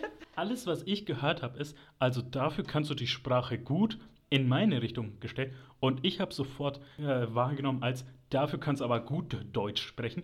Und da war ich, da habe ich mir gedacht so, ich will nicht getriggert sein, aber dann gehe ich komplett in Desinteresse über. Denk nicht, dass du mit mir reden kannst. Ich hatte eh keinen Bock, mit fremden Menschen zu Du sprechen. hast halt eher schon nicht halb zugehört. Also er hat auf jeden Fall gesagt, ach, woher, woher könnt ihr Italienisch? Und ich habe gesagt, naja, seine Eltern kommen ja aus Italien, aber er ist halt in Deutschland aufgewachsen. Hat sie gemeint, oh, dafür kann er die Sprache aber gut. Das war alles. Also er hat eigentlich sein Italienisch gelobt. Nicht. Das fand ich irgendwie richtig cool, weil Adi auch viel eingeredet bekommen hat oder viel auch so zurückgespiegelt bekommen hat, äh, so von äh, Familie hier, dass er ja voll schlecht Italienisch kann und überhaupt und was das soll. Und irgendwie hat sie es sehr gelobt. Sie fand auch ganz cool, wie ich bestellt habe, hat mich auch gefragt, woher ich das kann und so. Und die war echt voll lieb, die hat uns voll gelobt. Und eigentlich habe ich gedacht, boah, irgendwie, die war einfach, die war gut gebräunt, die war gut drauf. Und ich dachte mir irgendwie, irgendwie wollte ich ein bisschen wie sie sein, auch sagen, ja, ich bin vor 30 Jahren nach Rom gekommen und bin nie wieder gegangen. Wenn wir dann regelmäßig zur Gelateria della Palma gehen, können wir da so ein bisschen Also ich, ich habe so ein bisschen Vibes bekommen. ich wäre gern sie gewesen. Aber sie hatte eine Scheidung hinter sich, also wäre ich auch nicht gerne sie gewesen. Ja, Alter. Und dann kommen wir zum letzten richtigen Tag, den wir in Rom hatten. Und da hast du dann spontan nochmal eine Free Walking Tour gebucht, die, wo ich sagen muss, tatsächlich auch ziemlich cool sind, weil die Sache ist, dass es nicht einfach, wo irgendwie so eine äh, Frau in, keine Ahnung, Megafon irgendwie brüllt und einen Schirm hochhält, damit ihr 20 Leute hinterherlaufen und sagt, jetzt bitte nach links schauen, bitte nach rechts schauen, gleich steigen wir in den Bus ein, sondern die sind dann so, okay, wir sind an der Stelle, die erzählen kurz was, laufen zum nächsten Punkt über und die chillen mit euch, reden mit euch und lachen über eure Witze, wo man sich fragt, okay, sind wir jetzt wirklich witzig oder lacht ihr nur, weil wir am Ende euch Trinkgeld geben müssen? Und je nachdem, wie gut wir drauf sind, euch mal mehr, mal weniger geben. Ja, tatsächlich ist es, also gerade die erste Tour, wie die gemacht haben in Rom, die war super, super cool mit der Saskia. Das war mehr wie so ein begleiteter Spaziergang. Und wenn ihr nach Rom fahrt und eine Führung von Saskia bekommt bei der Free Walking Tour Rom, dann grüßt sie von uns. Auf jeden Fall, bevor wir aber zur Free Walking Tour gegangen sind, haben wir mal das Frühstück im Hotel, was eigentlich ganz gut war, aber jedes Mal dasselbe war. Was äh, fandest du am besten beim Frühstück im Hotel? Die geilen Cornettos. Das sind halt quasi wie Croissants Allerdings also italienisch, die haben auch so einen ganz bestimmten Duft einfach, der richtig geil ist, muss man sagen. Ich vermisse die jetzt schon. Kommt da Kindheitserinnerung hoch? Ja. Aber auf jeden Fall, wir haben dann einfach gesagt, komm, wir gehen jetzt in irgendein Café dort da frühstücken. Und das war so eine weirde Konstellation, wie dieses Café aufgebaut ist. Bitte erklärst du uns mal. Vielleicht ist das auch in Italien ganz normal, aber dann sind wir halt doch irgendwo deutsche Kartoffeln. Also so sehr wir uns versuchen, irgendwo ein bisschen einzugliedern, wir sind dann doch die Germans irgendwo und waren von dem Ladenkonzept ein bisschen überfordert. Also es war halt ein Café, dann gab es noch irgendwie einen Kiosk, an dem man auch bezahlt hat. Ne? Wie, also die Sache ist, man hat beim Café bestellt, das war alles in einem Raum. Man hat beim Café bestellt, musste aber zu dem Kiosk rüber, um dort dann zu zahlen. Einfach, wo ich mir dachte, okay, gehört ihr jetzt überhaupt zusammen oder whatever? Es sah halt irgendwie aus, aber auch so, so ich glaub, hat er nicht auch Zigaretten verkauft aus dem. Ja, der, eine ganze Wand voller Kippen, wie jetzt an jeder Tanke. Ja, es sah eigentlich aus wie so eine kleine Tankstelle. Das war auf jeden Fall ein bisschen komisch. Aber wir haben da gesessen, haben eigentlich ganz gutes. Ähm, ja, letztendlich so viel anders als das Frühstück im Hotel war es halt auch nicht, weil es ist halt einfach italienisches Frühstück. Man merkt irgendwie, Frühstück ist nicht so die Mahlzeit der ItalienerInnen abends, abends wird dann auf die Kacke gehauen, ne? Vor allem dann sind wir auch dann auf dem Weg zurück ins Hotel gegangen, wo irgendwie ein riesiger Menschenauflauf bei einem Friseur war, wo wir uns dachten, okay, ist jetzt irgendwie ein Star oder sowas hier, das sah richtig aus wie eine Touri-Gruppe. Aber eine andere Sache, die ihr nicht vergessen dürft und wirklich achtet mal drauf, weil ähm, die, wie soll man sagen, so die Sidetrack Eis, Plural von Eis, die es halt so einen kleinen Kiosk oder dem italienischen Äquivalent von Späti gibt, die sind halt richtig geil. Weil da ist halt nicht irgendwie so, dass ihr dieselben, dieselbe dieselben Eissorten habt, dieselben äh, Fertig-Eisprodukte habt, die ihr hier in irgendeinem Supermarkt habt, weil da sind komplett andere und komplett neu, die ihr mal alle versuchen müsst, die ihr niemals gesehen habt. Also das sind richtig geil, die man da finden kann. Deswegen, don't miss out on them. Da haben wir uns auf jeden Fall ein Minzeis geholt, ein kleines Minzeis am Stiel. Das war tatsächlich nicht der beste Laden dafür. Wir haben auch die Verkäuferin gefragt, was da drüben los ist, warum da so viele Menschen von dem Friseur stehen und Fotos machen. Weil als wir vorher die ganze Zeit vorbeigelaufen sind, war da irgendwie nie was los. Aber die hat gesagt, nö, da ist nichts, ganz normal. Ja, auf jeden Fall. Ähm, dann sind wir zur Free Walking Tour gegangen durch das jüdische Viertel, wo wir, äh, wie hieß er, Michael hatten, der irgendwie dann auch so 50 plus Jahre war, aber trotzdem irgendwie richtig cool drauf. Also der Typ hat sich echt gehalten. Wo haben wir uns getroffen, Adi? Äh, ich glaube bei dem Piazza Venezia irgendwie unter dem äh, Balkon von Mussolini. Richtig da stand auch irgendwie auf der Website so, äh, das ist kein Scherz, da stand wirklich Wort für Wort, wenn ihr den nicht findet, ähm, fragt einfach die Leute, die wissen alle, wo der Balkon von Mussolini ist. Ja, das ist da auch relativ prominent. Das ist beim Palazzo Venezia, also beim Palast äh, Venezia, also wo früher die Republik Venedig, das Königreich Venedig, da irgendwie seine Botschaft hatte. Und jetzt äh, ist da halt am Piazza Venezia, ich weiß gar nicht mehr, wie das richtig heißt, so das große Nationaldenkmal von Italien, was quasi so auf einer Stufe ist mit, mit der Fahne ähm, oder mit der Flagge. Eine Fahne hat man ja nach dem Trinken. mit der Flagge, der Nationalhymne und dem Wappen ist halt irgendwie dieses Bauwerk, was halt einfach nur ein großes Monument ist. Das ist tatsächlich relativ fett und irgendwie, ja, das ist äh, ja beeindruckend. Auf jeden Fall, ich kann zur Free Walking nur so viel sagen. Er hatte undankbares Material. Also zum einen, wir sind ja mit dann, ich glaube noch, da waren so vier Frauen, die so gerade mal, keine Ahnung, ich glaube, die haben gerade ihr Abi gemacht und kommen und gesagt, gehen wir nach Rom. Und die eine einzige, die irgendwie halbwegs Energy hat, gesagt, komm, machen wir eine Free Walking Tour. Die anderen hatten keinen Bock. Und Michael hatte undankbares Material, weil irgendwie, also vielleicht war einfach die Tour, die hatte nicht sonderlich die, was man am interessantesten aufarbeiten kann, dass ich irgendwann abgeschaltet habe und irgendwann angefangen habe, meinen Stand-up-Comedy-Auftritt, den ich ja dann in der Woche darauf hatte, schon mal innerlich zu schreiben und zu formulieren und zu äh, proben. Das war alles, was ich zu der Tour sagen konnte. Das war schon relativ spannend. Das ist halt einfach ein etwas tieferes Thema und wir waren vielleicht auch, ein, es war halt relativ später Nachmittag wir haben echt noch mal ein bisschen was erfahren, auch über dieses ganze Viertel, auch über geschichtliche Hintergründe und Zusammenhänge. Aber da muss man auch für empfänglich sein und muss da dann auch Bock drauf haben. Und es ist jetzt nicht so diese hippe Lifestyle-Tour, führt, ach, jüdisches Viertel in Rom, das ist so hip und das ist so dies und das. Und da gibt es so gutes Essen. Also das war es jetzt nicht. Es war tatsächlich schon irgendwie ein bisschen deeper. Aber wir waren dann noch interessiert. Davor ist noch was richtig Geiles passiert, weil ich unbedingt aufs Klo musste, haben wir wo angehalten und hat Michael irgendwie bei einem Restaurant mal gesagt, hey, kann hier mal der Typ da mal aufs Klo gehen? Haben wir kurz angehalten. Und dann, als wir rauskamen, war da eine Eisdiele. Und der meinte nur so, ja, die Eisdiele hat irgendwie so ganz komische Geschmäcker wie Tabak, Schokolade und sowas. Und ich war sofort so, weirder Geschmack, geile Kombination. Ich gehe rein. Und das war wirklich, die hieß Fata Morgana, ist in der Nähe vom jüdischen Viertel. Geht da fucking hin nochmal. Bitte, geht da hin, weil die hatten da so viele geile Geschmäcker und so geile Kombinationen. Ich erzähle euch mal, was ich hatte. Ich hatte Baklava-Eis, ich hatte indonesischen Kaffee, ich hatte, was hatte ich? Ich hatte Schafskäse mit Zitrone und ich hatte Black Cherry Mojito. Also das war wirklich, das war einer der Top-Eisbecher, die ich dort hatte. Und das muss was heißen, weil ihr habt schon gehört, wie ich davon geschwärmt habe bisher. War das nicht Schafskäse mit Honig? Nee, nee, das war wirklich Zitrone. Ah, okay. War aber echt ganz lecker. Ich habe Schafskäse probiert und Mojito, das waren sehr, sehr gute Eisbecher, kann man nichts dagegen sagen. Das Witzige waren, die äh, drei der äh, Frauen, die mit uns waren, die waren auch in der Eisdiele und ich habe einfach so versucht, ein bisschen zu connecten mit dem und ich habe gesagt, ja, was habt ihr für ein Eis? Und die haben halt so diese, der eine hat gesagt, ja, ich hatte Vanille, ich habe Erdbeere und Schokolade, also so diese Basic-Geschmäcker. Ich habe dann erzählt, was ich hatte und die waren, die waren wirklich für einen kurzen Moment einfach so out of this world. Die hatten, wussten nicht, was sie sagen mussten, weil die nicht wussten, dass es diese Geschmäcker gab. Mhm. Ja, aber auf jeden Fall ganz cool. Auf jeden Fall sind wir dann wieder nach Trastevere gekommen. Und kurz bevor die Tour zu Ende waren, da waren wirklich so zwei 50-jährige Performer, und das war, das war so skurril. Es gab den einen, wo man sagen würde, der ist eindeutig der Anführer der Gruppe, so ein bisschen der stämmigere Typ. Und dann gab es so diesen ausgehungerten Tänzer. Und das war wirklich der Sänger, der hatte eine Box irgendwie ans Fenster mit einer Kette gehangen und das Handy mit einem Seil so runterhängen lassen, wo er, sich, wo er mit einem Mikro einfach so gesungen hat und ab und zu sich so wirklich an die Wand gelehnt hat, mit dem Gesicht zur Wand einfach so den Song so halbherzig vorgesungen hat, während der Tänzer, die, ihr müsst wissen, die beiden waren über 50, beide komplett weiße Haare. Der eine hat die Plauze komplett aus dem, aus dem Hemd raushängen lassen.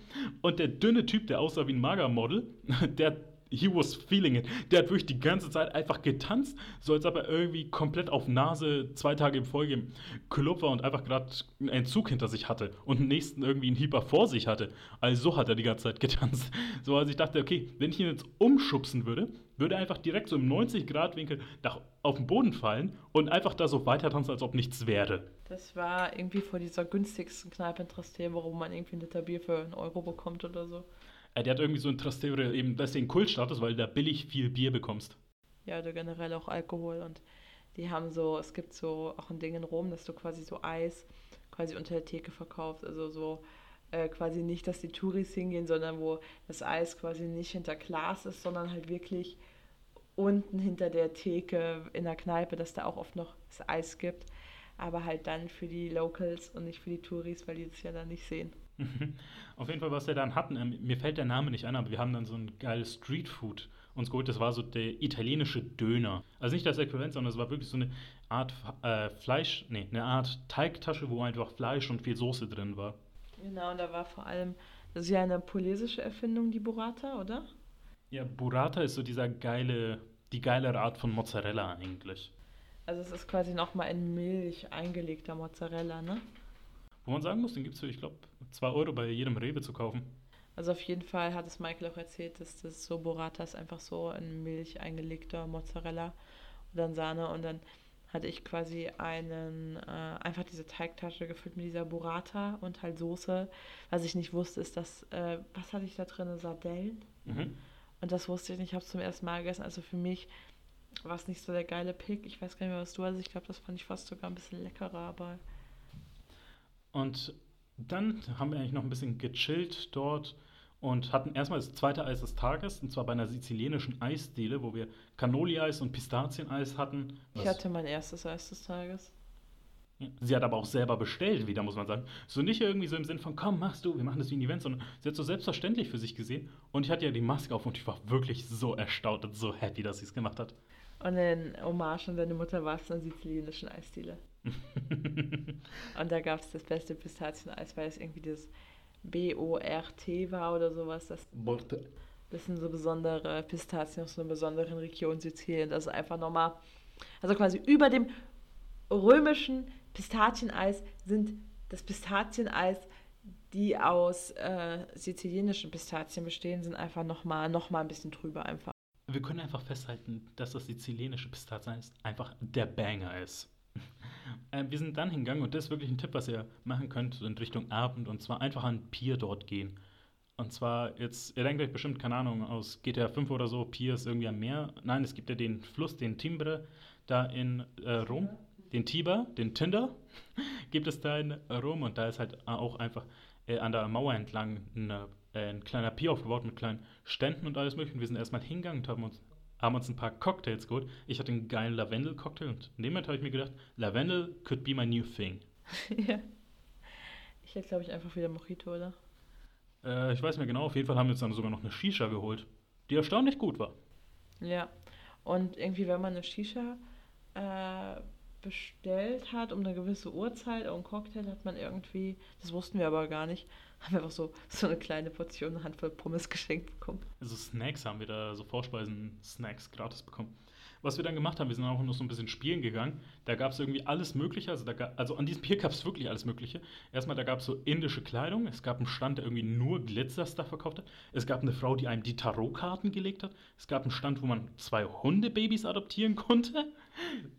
Es gab dann noch irgendwie so ein Ding, wo man sich äh, in Sitz ähm, festschneiden konnte und dann irgendwie in so einer Röhre einfach rumgerollt wird für eine Weile, bis man kotzen muss anscheinend.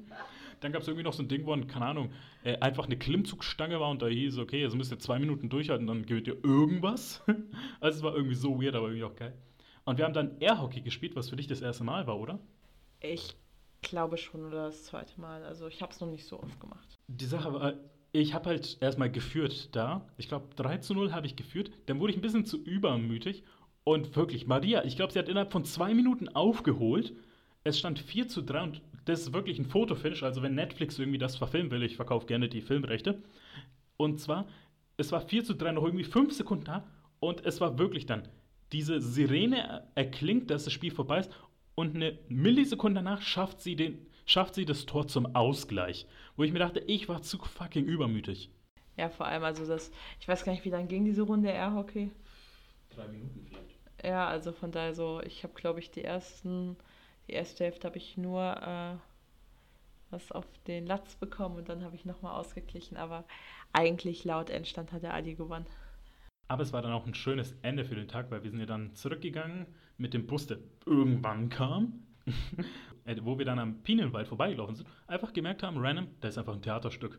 Mitten im äh, Pinienwald bei Nacht ist einfach ein Theaterstück gewesen. Da sind wir dann natürlich auch noch hingegangen. Das war irgendwie vom argentinisch-italienischen äh, Freundschaftsverein.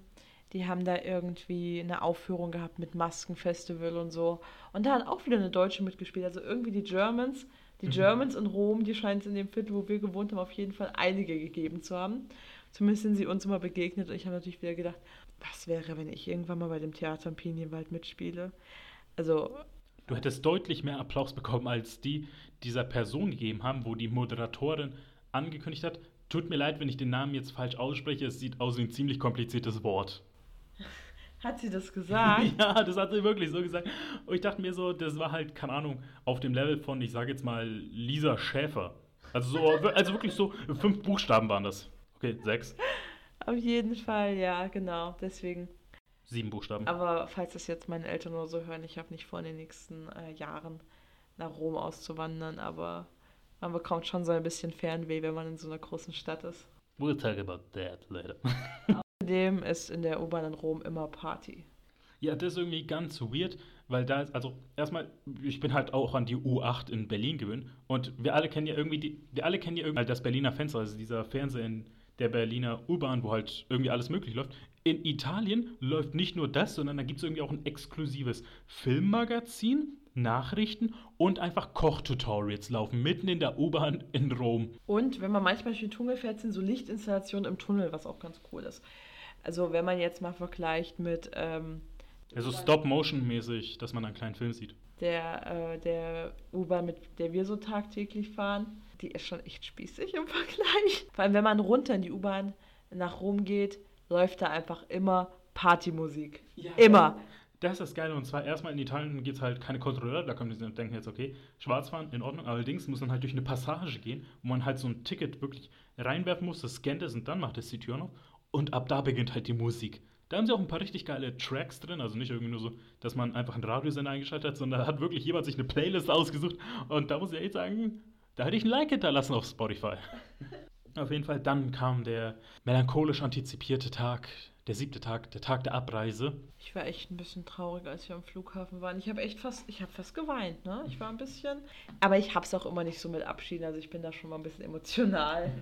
Ja, und zwar, wir mussten den ganzen Gedöns packen und alles mögliche, jetzt nichts Besonderes, auschecken und so. Und wir sind dann zu dem Flughafen Campino gegangen. Und ihr müsst euch vorstellen, der Leonardo da Vinci Flughafen, prunk, also wirklich, wo man sich denkt so, die meisten Leute sind nicht mal in der Gehaltsklasse für diesen Flughafen, ich komplett weit entfernt. Und dieser Flughafen von Leonardo da Vinci, egal was ihr diesen Flughafen fragt, er sagt so, natürlich, mein Meister, was kann ich für Sie tun? Und dann ist da der Flughafen Campino, der so, wenn ihr ihn irgendwas fragt, antwortet mit, was willst du? So ungefähr, also das ist wirklich der Billo-Flughafen. Das ist der Flughafen, den man auf Wish bestellt hat. Das ist, als ob man irgendwie dort war und dann gesagt hat, irgendwie, ah, hochwertig, klatsch nochmal irgendwie eine, eine Handvoll Dreck rein. Also die für euch, die schon mal von Frankfurt-Hahn ausgeflogen sind, ist es basically dasselbe. Also es ist halt Frankfurt-Hahn. Letztendlich ist auch eigentlich, da fliegt eigentlich nur Ryanair und so verschiedene äh, Günstigflug-Airlines ab. Aber wir wollten ja unbedingt nach Berlin. Deswegen sind wir von dort aus geflogen, weil von dort aus eine Maschine nach Berlin ging. Ähm, da sind auch ein paar witzige Sachen passiert, eben am Flughafen. Zum einen, ähm, weil aktuell zur Corona-Situation muss man halt immer so Papiere ausfüllen und alles und ein Einreiseformular machen. Und wir wurden legit kein einziges Mal danach gefragt. Wirklich, wir wurden, ich glaube, nicht mal nach unseren Pässen gefragt. Einfach nur die Tickets muss ihr vorzeigen.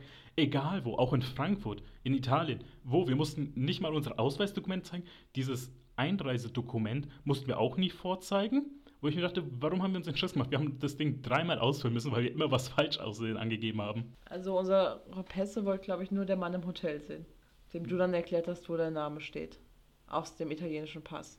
Er hat denselben.